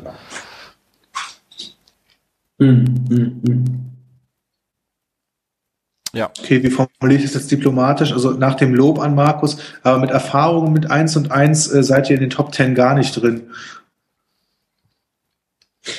Aber äh, es gibt viel zu tun, ne? Es gibt viel zu tun, ähm, aber ich persönlich habe mit der 1 und 1 Seite recht wenig zu tun. Muss ich jetzt zu meiner Verteidigung sagen. Das stimmt. Nee, wirklich jetzt, das stimmt. Ja. Ich auch nicht. Aber stimmt schon, das sind, äh, also das sind eigentlich alles Dinge, die man angehen sollte.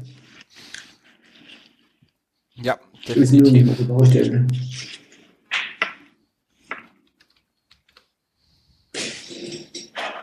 Ja, also super. Wer sucht außerdem nach 1 und 1 Erfahrungen? Erfahrungen 2012.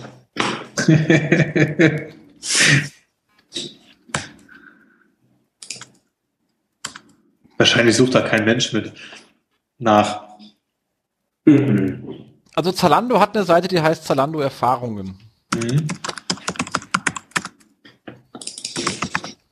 Allerdings ist sie dann ziemlich Banane. Weil da sind einfach Schuhe drauf. Wie geil ist das denn? Was soll ich jetzt damit? Geil. Aber sie wenkt immerhin. Zwar nicht auf 1, sondern auf 5. Ähm, auf 1 haben natürlich, äh, gute Frage. Wer hätte es auch gedacht?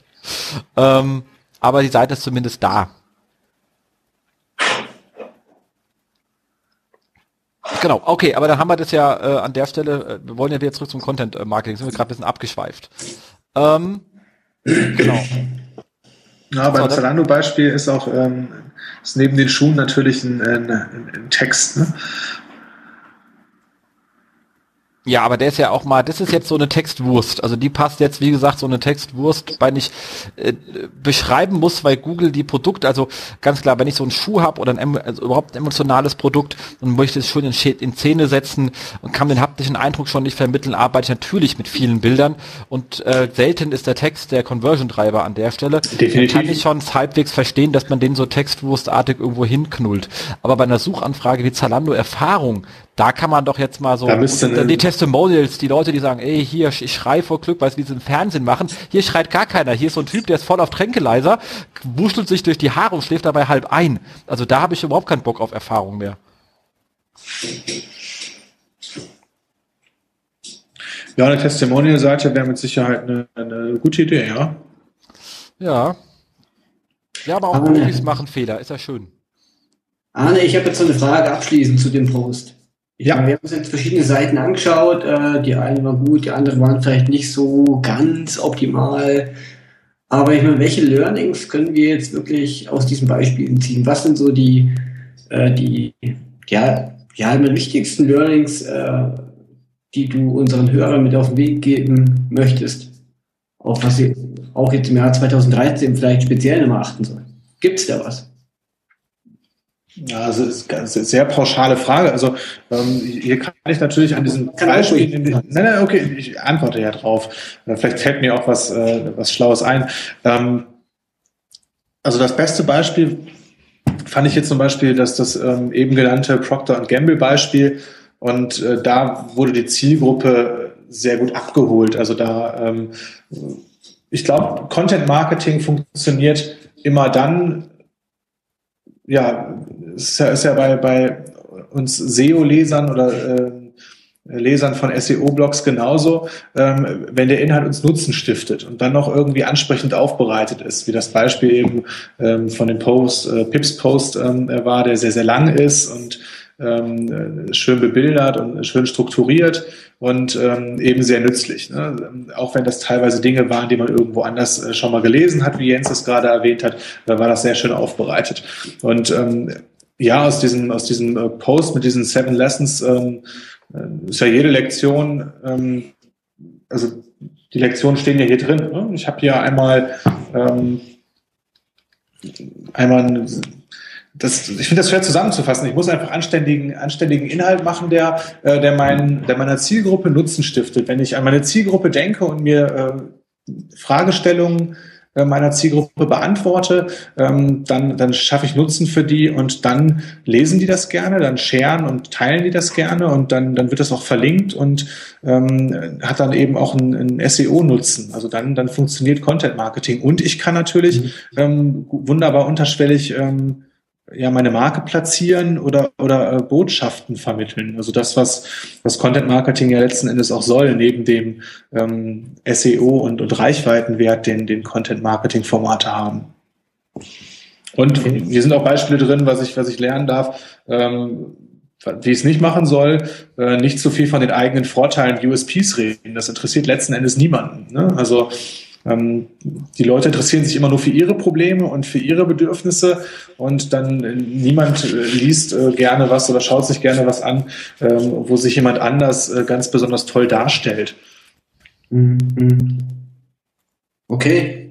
Also Aber das ist, sehr, das ist eine sehr profane, äh, ähm, das ist, ist wie so oft im Leben und äh, wie, wie bei, bei Optimierung eben auch. Wenn man sich an so eine, so eine 80-20-Regel hält und, und äh, zumindest die Basics zu 80 Prozent umsetzt, dann komme ich schon mal sehr, sehr weit und oft sogar weiter als viele Wettbewerber oder Mitbewerber. Mhm. Also ich fand das jetzt nur äh, spannend oder vielleicht auch ähm, ja, oder vielleicht auch mal wichtig einfach für unsere Hörer, äh, also dass wir zum Abschluss jetzt mal kurz so in zwei, drei Sätzen zu erwähnen, weil ich meine, wir haben uns jetzt die ganzen Seiten angeschaut, aber äh, ich weiß nicht, ob das unsere, unsere Hörer richtig, damit wir denen auch einen Nutzen bieten. Genau, ein Mehrwert. Genau, wir haben ja jetzt auch nur über den Content gesprochen, der ähm, auf unserer Website stattgefunden hat, beziehungsweise hier bei einzelnen Webseiten, die für ganze Zielgruppen getargetet haben und versucht haben zu bekommen. Es gibt ja noch den anderen Teil im Content Marketing, den den ich laufen lasse und verteile. Genau. Hm. Ja, beispielsweise, ähm, Klassiker sind Infografiken. Ne? Ähm, da, wir von Textprovider erstellen selbst keine Infografiken. Es gibt aber ein, ähm, ein Schwesterunternehmen, äh, an, an, dem wir beteiligt sind. Also äh, neben Textprovider gibt es noch eine, eine, die, die Collective IQ Holding. Das ist ein Unternehmen, ähm, also zum Beispiel sind wir an äh, Succedo beteiligt und auch an äh, Video Impact, die sich dann, wie der Name schon sagt, mit Videoerstellung und Videoformaten beschäftigt. Und Succedo, ähm, die, die betreiben zum Beispiel ähm, auch dieses Sauerkraut-Link-Tool und ähm, sind relativ bekannt für das Thema Infomarketing, äh, Infografiken geworden. Und ähm, Infografiken sind ein klassisches Thema, was sich, ähm, auch weil es so schön, ja, weil es ein sehr optisches Format ist, halt äh, zum Teilen äh, und, zum Verbreiten eignet. Und was auch gerne bei anderen Blogs eingebunden wird, über, über Snippets, äh, was auf Pinterest wunderbar funktioniert, ähm, was ich auf Facebook ganz gut teilen kann und was eben dann verschiedene äh, Kanäle anspricht. Und, und Infografiken sind so ein, ähm, sind ja auch hin und wieder mal ins Gerede gekommen. Es gibt ja auch so Aussagen oder Hypothesen, dass Infografiken ähm, ja nicht mehr so gut funktionieren. Es gab ja auch von Matt Katz dahingehend eine Aussage, weil in den USA, glaube ich, eine Menge Schindluder mit diesen äh, Snippets getrieben wurde ähm, und es da gar nicht so viele echte Links oder echte äh, ja, Links von, von anderen Nutzern oder anderen Lesern ähm, gab, die das wirklich als Mehrwert betrachtet haben. Und ähm, das haben wir jetzt oder äh, unsere Kunden oder Succedos Kunden hier, ähm, ja, die Erfahrung können die, können die, glaube ich, nicht so teilen. Also es ist ein, ist ein Format, was nach wie vor ähm, wunderbar funktioniert und was auch Links anzieht und auch äh, Nutzern eben Mehrwert stiftet. Genau. Ja, und äh, das auf jeden Fall, aber Sachen, die man vielleicht auch über welchem Kanal auch immer, muss dann wirklich nicht immer ähm, Infografik sein, wobei ich, wie gesagt, die meisten davon auch ähm, die funktionieren halt auch noch. Also ich meine, und mit funktionieren meine ich jetzt nicht, funktioniert denn der Link vor Google, wenn man da natürlich irgendwelche Teilboxen einstellt mit immer den, mit irgendwelchen harten Anchors, äh, dann ist dann auch selten dämlich. Also ich meine, dämlich kann man bei jeder Marketingstrategie sein, wenn man will. Das ist ungenommen, das darf man sein. Dann klappt's halt nur nicht. Ähm, was funktionieren ist aber, dass ich über gute Infografiken immer noch schmulzen muss und die auch immer noch den Hang habe, wenn die gut sind, äh, weiter zu empfehlen. Und das meine ich mit funktionieren. Das ist mal losgelöst von Google. Und wer es ja halbwegs sinnvoll macht, und wir, wir haben auch alle irgendwas mit Infografiken gemacht, sind die ja auch nicht zum Anchor-Text-Link-Building gemacht, sondern die ziehen halt einfach die Domain-Popularität nach oben und denken ja eh irgendwo hin, wo gerade nichts ist. Also außer die Infografik natürlich. Ähm, also das ist ich sehe das Thema auch unkritisch, was Infografiken betrifft. Aber im Grunde genommen ist es mir auch egal, was für ein Format es ist. Hauptsache, es gefällt der Zielgruppe, äh, die ich dort mit erreichen möchte. Und das ist in der die Zielgruppen, von denen ich hoffe, dass sie es verteilen, nicht zwingend die, die einkaufen. Ähm, und die äh, verteilen es halt entsprechend weiter. Aber in Deutschland ist ja nicht ganz so einfach. Ich weiß, also ich meine unter Social Media schon, weil es sind ja alle irgendwie in Facebook aktiv. Jetzt so im reinen Netz ist ja die Blogosphäre in Deutschland eher bescheiden in ihrem Ausmaße. Ähm, freuen sich ja alle schon, wenn Sascha Lobo mal wieder bloggt, da haben endlich wieder alle was zu lesen. Ähm, wie, wie stark geht ihr da oder, oder wie, wie viel, wie viel Aufwand äh, ist, ist, ist der Bereich Seeding, wenn man in so Content-Formate reindenkt? Also du hast ja Aufwand bei der, beim Kreativsein, dann beim, dann beim Erstellen, äh, natürlich das ganze Kundenmanagement, aber Seeding ist natürlich, also wohin kann ich damit laufen? Ist ja auch ein wichtiger Punkt.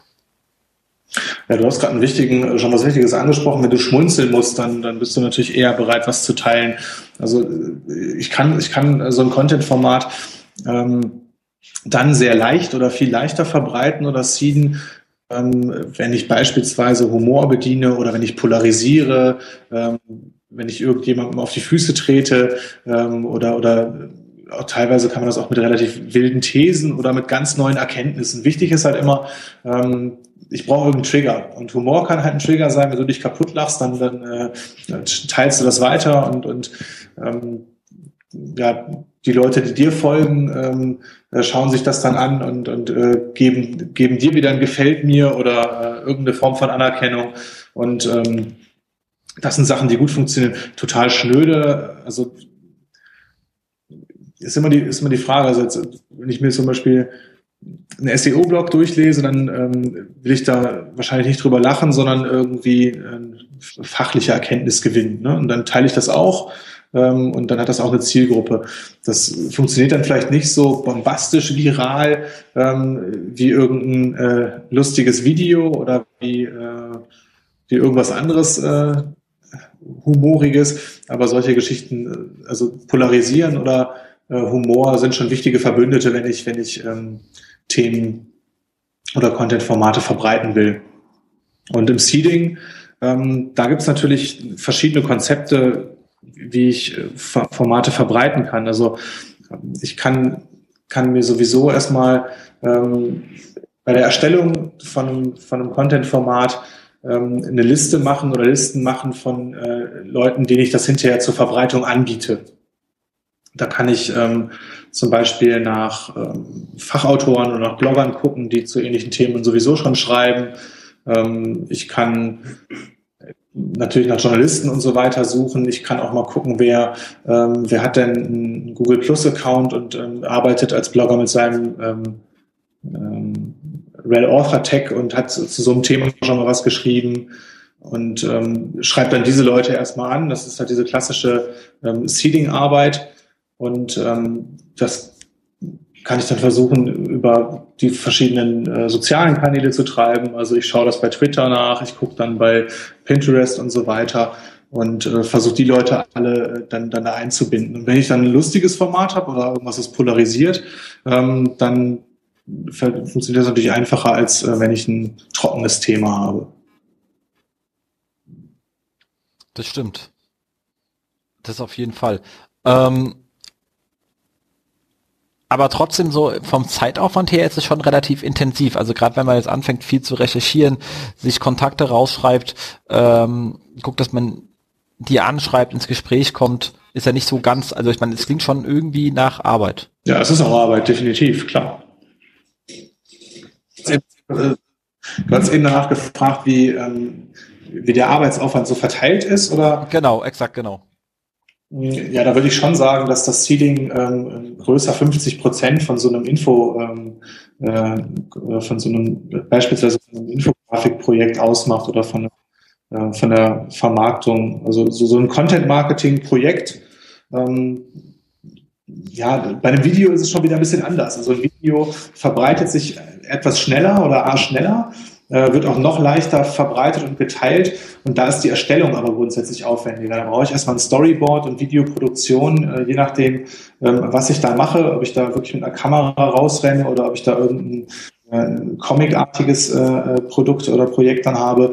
Ähm, die sind schon relativ aufwendig, also sowohl Zeit als auch ähm, ja, vom, vom, von den Kosten her.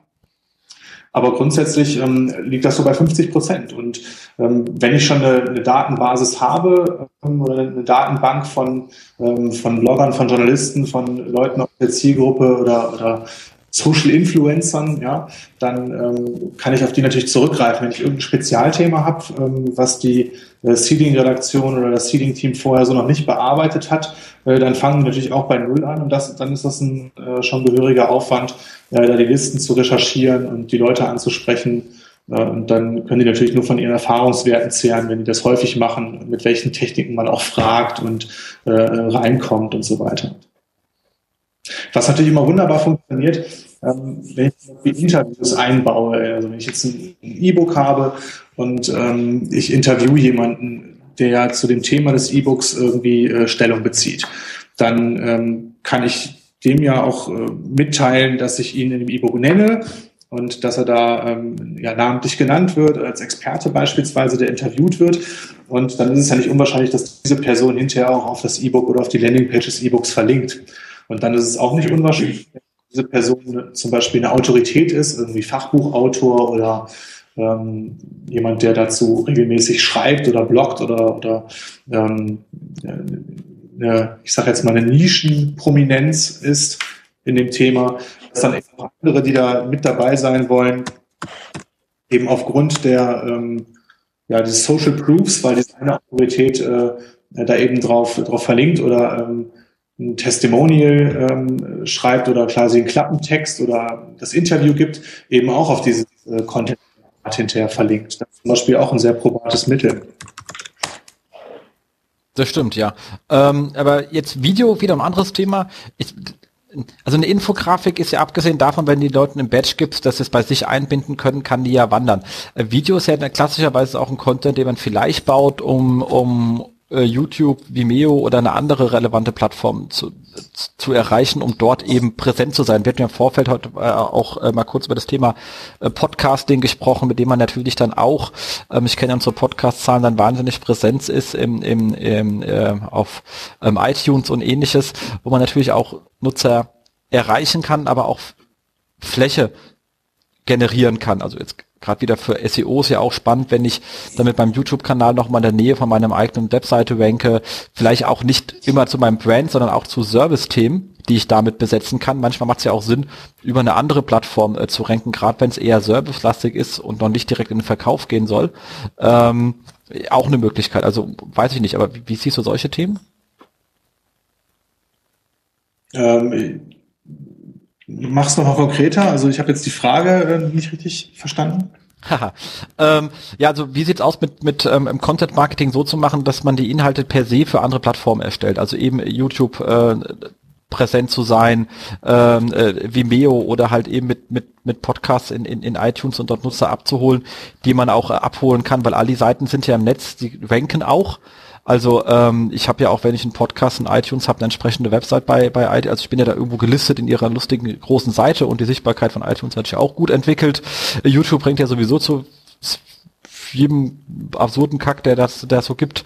Ähm, und äh, vor allem sind aber auch Nutzer drin und YouTube hat ja auch wahnsinnig hohes Suchvolumen, wie wir alle wissen, irgendwie drittgrößte Suche der Welt und sowas.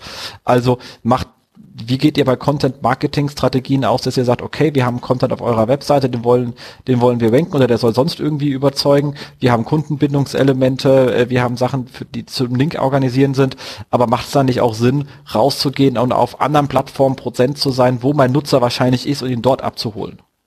Klar, ist immer wieder eine Frage der Ziele. Also Videos sind per se ein Content-Format, ähm, was ich weniger gut für die eigene Webseite eignet äh, oder dort weniger, ähm, ja, weniger Möglichkeiten hat als beispielsweise in, in einem YouTube-Channel. Ne? Also da kann ich verschiedene andere Videos einbinden. Da äh, habe ich sowieso, wie du gerade schon sagst, per äh, eine Community und, und äh, da werden andere nützliche Videos äh, dann angeboten zu dem, zu dem Format.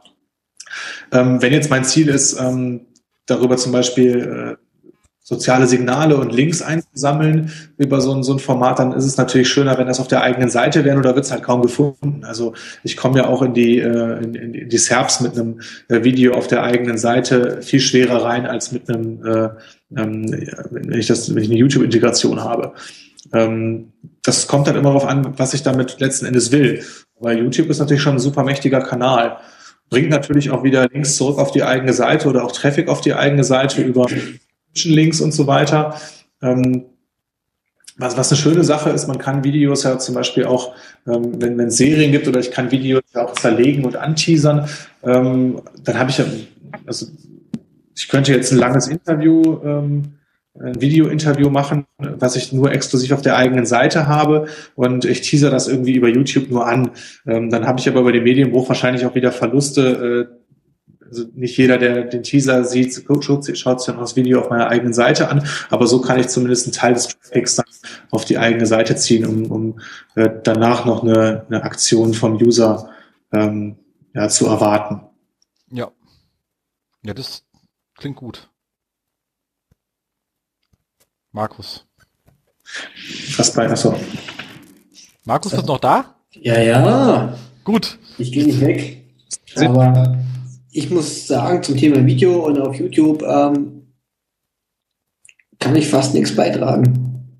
Ich habe da noch ziemlich wenig ausprobiert, äh, auch gerade so, weil ich äh, mich auch mit solchen äh, Tools wie zur Grafikerstellung oder zur Videoerstellung recht wenig auskenne. Deswegen kommt da immer ziemlich wenig Gutes bei raus.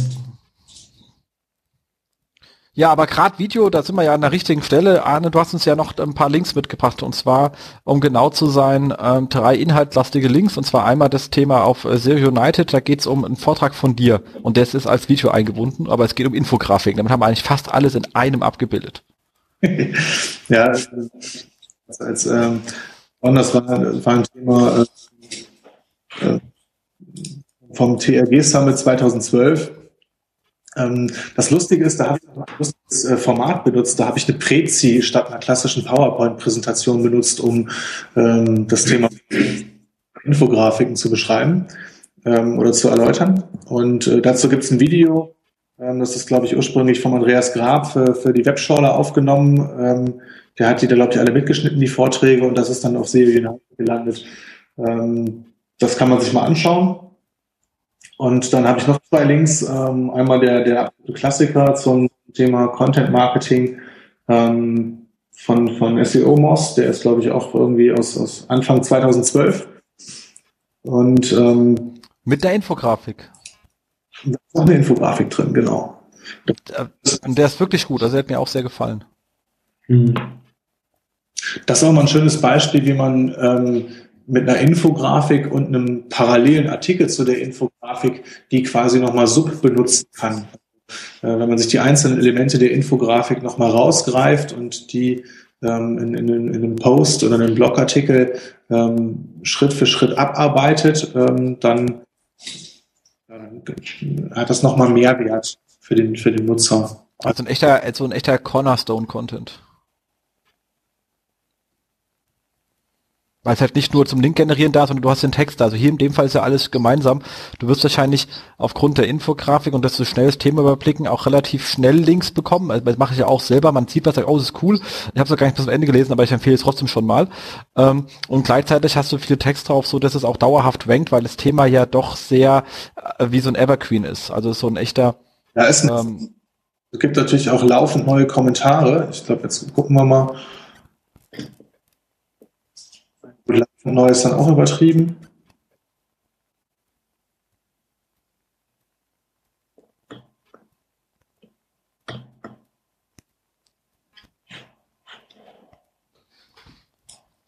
Der ist so lange, da muss man brauchen lange zum Scrollen.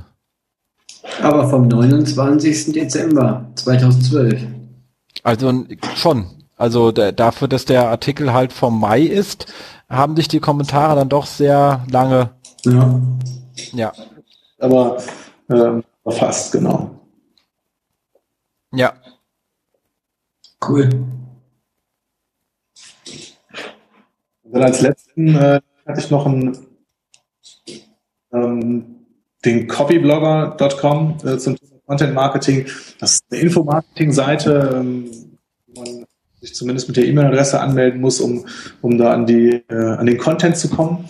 Aber da gibt schöne E-Books zum Thema, auch Checklisten und Tutorials, ähm, ähm, wie, wie ich mich dem Thema äh, Content professionell nähern kann. Und da wird auch viel mit Leitfragen gearbeitet, was auch wieder diese Nutzerperspektive einnimmt und, und ähm, sich halt am, am, äh, am Nutzer abarbeitet. Und das ist sehr, sehr umfangreich. Da kann man so ruhig mal ein paar Stunden sogar investieren, wenn man sich mit dem Thema Content Marketing äh, näher beschäftigen will oder da was umsetzen möchte. Ja. Sehr cool. Sind sehr schön. Immer vorhin reingeschaut. Ich glaube, man kann auch seine E-Mail hinterlegen, wenn man die dann, äh, wenn man eine entsprechende Wegwerf-Mail hat, dann stört es ja nicht weiter. Ähm, und ansonsten, wie gesagt, es, äh, es, sieht aber sehr informativ aus. Ich glaube, ich werde es mir auch mal anschauen. Ja, die haben es ziemlich zerklüftet, also ziemlich auseinander. Also es gibt für jede Frage dann wieder eine eigene äh, Landingpage und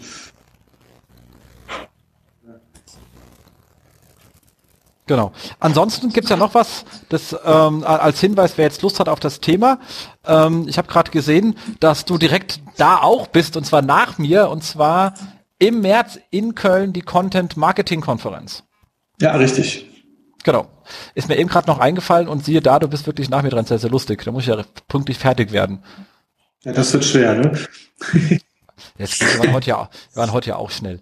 Ähm, und dementsprechend ähm, ich war letztes Jahr schon mal da gewesen, ist eine super interessante, spannende Veranstaltung. Ich freue mich da auf jeden Fall, ähm, auf jeden Fall wieder drauf und ähm, ja, bin auf jeden Fall mal gespannt. Also wer Lust hat hinzugehen, sollte es auf jeden Fall tun. Äh, ist Köln ist eine schöne Stadt und es ist eine sehr schöne Konferenz.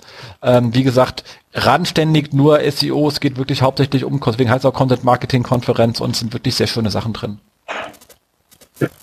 Mhm. Genau. Dann sind wir eigentlich durch, oder?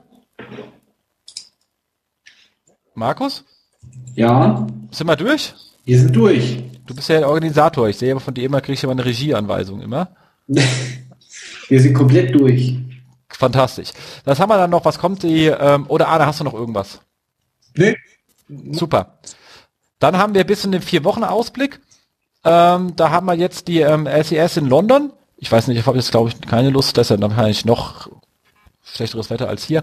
Ähm, ich glaube, es gibt noch diese diese SEO Rockstars in Hamburg, aber da habe ich den Termin nicht, weil ich nicht da bin. Aber den gibt's auch noch. Aber das haben die anderen Kollegen vom äh, äh, SEMFM schon erzählt.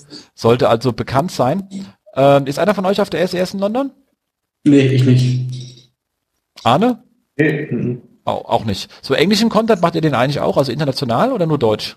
Nee, wir machen äh, das sogar in, in zwölf Sprachen, also Englisch auf jeden Fall, ja. Ach so, und die anderen zwölf? Äh, anderen elf? Äh, zehn? Äh, sind ja Deutsch und Englisch sind ja schon zwei, ich hab Pappnase. Also die anderen zehn? Irgendwas Absurdes dabei, mit dem man jetzt nicht rechnet? Hm, nee, absurdes nicht. Also ähm, Griechisch, Türkisch, Russisch ist so, so ein bisschen exotischer, aber sonst die Klassiker. Also ähm, wir machen ähm, Französisch, Spanisch, Italienisch, Englisch, ähm, Niederländisch. Klingonisch. Bitte? Klingonisch, genau. Komm, pack Pa, pack Re. Ne? Sein oder nicht sein. Aber da gibt's halt nicht so viele Kunden für. Äh, könnte man aber höchstens als lustigen Linkbait bauen. Zumindest wenn man eine nerdige Szene anvisiert, geht es bestimmt sehr gut mit klingonischen Texten. Das kann ich mir auch gut vorstellen, ja. Ja. Und Wörterbücher gibt's ja. So, ähm, was haben wir denn noch? Ja, es, es gibt, es gibt wieder, das Jahr geht los und es gibt ähm, neue Jobs und zwar die Kollegen von, ähm, ich muss da ganz kurz aufrufen, was haben wir denn da eigentlich? Da war ich ja nicht schnell genug bei dem Links aufrufen. Ähm, oh, der ist weg. Der ist weg. Der eine ist schon, äh, zumindest steht da ein Fehler da, also den kann man rausnehmen leider, dann scheint er wohl weg zu sein. Aber ähm, heute erst äh, reinbekommen. Ähm, und zwar für die äh, etwas äh, jüngeren und lernbegierigen ein äh, Praktikum im Bereich e, äh, E-Commerce, ähm, Schwerpunkt äh, äh, Webdesign und noch ein anderes. Das habe ich jetzt aber gerade nicht da. Also auch im Bereich E-Commerce, aber nicht mit Schwerpunkt Webdesign, sondern glaube ich mit einem anderen Schwerpunkt. Ich finde jetzt gerade das Facebook-Posting nicht. Aber ähm, hat mir vorhin die Skala drüber gehauen, also bei Walt Disney. Ähm, Link geht leider zu äh, Monster, weil keine Seite dort da ist. Kann man dann ja auch mal ändern, anregen. Ähm, Im schönen München. Markus, also bei dir in der Nähe? Ja, ja. Sagen. Kann man auch mit, kann man auch, kann man auch dann immer zum schönen, äh, zu den schönen SEO-Nomaden gehen. Also dann dafür lohnt sich's schon. Ähm, also wer irgendwie, äh, konnte halt bloß als Praktikant müsste halt dann irgendwie zwei Jahre lang unter der Brücke wohnen. Aber das ist so in München. Das hat jeder damals gemacht, als er Praktikant war. Hier gibt's aber auch schöne Brücken. Genau, eben. Die, die schönsten, die es äh, gibt in Deutschland. Ähm, soll sich einfach dahin wenden. Also ich glaube, also Walt Disney ist natürlich erstmal eine, gro eine große Brand, macht immer Sinn hinzugehen. Scarlett, äh, nettes Umfeld, macht bestimmt Spaß. Also eine großartige Empfehlung, ähm, wenn man da hin möchte. Und äh, Markus, du suchst auch einen Job. Äh, du, also keinen Job, sondern jemand, der bei dir arbeitet. Ich suche keinen Job, nee, ich bin, also ich, ich habe ausgesorgt, jobmäßig, ähm, aber ich habe einen noch, äh, und zwar 1 und 1 sucht noch einen SEO-Manager am Standort München. Genau, und der hat welche Aufgabe? Erstmal dazu gefunden werden zu, was war es, wo, wo nicht da war? Erfahrung. 1 genau. 1 Erfahrung. Erfahrung. nee, äh, dieser SEO-Manager wird auch mit dem 1 zu 1 Portal nur sehr wenig zu tun haben. Hier geht es wieder mehr um die Portale web.de, GMX. 1 und 1 steht da. Mail.com und top.de. Ja. Was ist denn verdammt nochmal top.de? Du kennst top.de nicht. Nein? Boah. Ist das ein Content-Format? Das ist ein Content-Portal im Bereich äh, Stars und äh, Celebrity. Ich verstehe. Mhm. Kannte ich allerdings auch nicht. Bitte? Ja, nicht. ich muss gestehen, ich kannte das bis vor knapp anderthalb Jahren auch nicht. Und liest das also, ist, ist, das, äh, ist das IVW? Ja, aber komm, Sichtbarkeit 12 ist das mal nicht so schlecht. Und schön, und man sieht, Markus, wenn du ist ja schön aufwärts gegangen, seitdem du da bist. Siehst du, gell? Deutlich. Ja. Deutlich, ja, deutlich. Sehr schön, sehr schön. Genau, auf jeden Fall. Wir suchen auch in München noch einen SEO-Manager. Ist cool. Gibt da einen sehr netten Kollegen, der ist schon dort. Also ich jetzt. Genau, in München, also der muss das nicht, du musst ja öfters mal nach äh, Karlsruhe fahren, habe ich mir sagen lassen. Ja, nach Karlsruhe. Genau. Das hast du genau richtig, das hast du genau richtig ausgedrückt. genau. Also er muss dann eher in München, er muss nicht ganz so viel reisen wie du. Nee, ist beides, also München, Karlsruhe, aber die Haupttätigkeit äh, hier im schönen München. Sehr gut. Cool. Das, das kann man dann nur empfehlen. Auf jeden Fall. Genau. So, jetzt ist es aber auch so, dass wir nicht nur Jobs haben, sondern Arne, du hast auch was mitgebracht. Ach so, ja, richtig. Ähm, Schon vergessen. Nein, ähm, wir haben äh, noch, noch äh, zwölf tolle ähm, Pinguin-T-Shirts zu verlosen. Also Markus und ich, wir haben schon eins, wir sind aus der Verlosung raus, bleiben zwölf für euch. Richtig, genau. Und ähm, ja, jetzt müsst ihr mal ähm, kundtun, äh, was unsere Zuhörer machen müssen, um an der Verlosung teilzunehmen. Und ähm, wenn sie denn dann gewonnen haben, dürfen sie gerne die, die gewünschte Größe angeben. Es sind noch zwei Schnitte, glaube ich, ein äh, Mädelsschnitt so tailliert. Ähm, den habe ich Jens geschickt und, und äh, passt gut, passt gut, passt, passt sich gut rein. Sieht top aus. Und ähm, klassischen T-Shirt-Schnitt. Und ähm, ja, was ist zu tun, um an der Verlosung teilzunehmen? Genau. Das haben wir uns jetzt im Vorfeld gar nicht überlegt, wie sonst immer. Ja, Mist, das hat man jetzt gerade vergessen vorhin, aber ich würde sagen, ähm, es gibt wahrscheinlich wieder einen ähm, super Tweet, den werden wir euch vorformulieren und runterschreiben und ab geht, äh, geht's dafür, würde ich sagen, oder? Also wir haben es ja mit Google Plus probiert, da haben wir festgestellt, ist nicht so verbreitet. Also wir kriegen die meisten Reaktionen immer noch auf äh, Twitter. Ja, okay. Ähm, weil da hat man irgendwie nur die Hälfte oder so etwas. Also bleiben wir da, wo unsere Nutzer sind, was sollen wir machen, wenn sie nicht zu Google Plus gehen? Da bleiben wir auch bei Twitter. Genau. Ja, cool. Das sind auf jeden Cool. Fall echt coole Also- T-Shirts. Also Ja. Genau, Bilder von uns folgen dann im Laufe der Zeit. Also ich muss erst mal zurück nach Darmstadt, weil da liegt meins gerade. Also wahrscheinlich dann so gegen Ende nächster Woche könnt ihr euch das dann auf Facebook, Medienbruch zu Twitter bewundern. Und ähm, wir wollen natürlich auch von euch dann immer schöne äh, Bilder sehen. Das gehört sich natürlich. Cool. Dann würde ich sagen, sind wir soweit durch. Arne, vielen Dank, dass du da warst. War super spannend. Ähm, das Thema Content, weil wir haben uns ja schon so oft auf Konferenzen unterhalten, aber jetzt auch nochmal in, in, in Summe und äh, gefühlten äh, zweieinhalb und erlebten zweieinhalb Stunden nochmal durchzugehen, ist doch schon mal eine andere Qualität. Genau. Vielen Dank, Arne. Es hat sehr viel Spaß gemacht. Mir auch, Dankeschön. Cool. Und wir haben ja auch sogar das Tonqualität hingekriegt, äh, Problem sozusagen. Oh, Fantastisch. Das, das müssen wir noch, noch mal üben. ja, gibt wieder böse Kommentare. Ähm, aber mit der, aber das, da sind wir schon drauf. Gebt uns gerne böse oder auch gute Kommentare, ist egal, vor allem, aber bewertet uns auf iTunes. Ähm, Wenn es geht, dort bewertet ihr den ganzen Kanal, also bitte auch die Qualität der Kollegen bedenken, die ihren Ton im Griff haben. Und ähm, wer Lust hat für ein Thema, immer reinschreiben in die Kommentare, dafür sind die Dinger da. Äh, abgesehen davon, dass ihr euren ganzen, ich kann leider nichts hören, auch loswerden könnt, wenn ihr Lust habt. Ähm, ihr wisst ja, da stehen wir einfach drüber. Ähm, genau, in diesem Sinne würde ich sagen, hören wir uns alle in vier Wochen wieder. Das war's. Eine schöne Folge SEO Haus im Kasten und äh, bis dahin. Tada, Wiedersehen.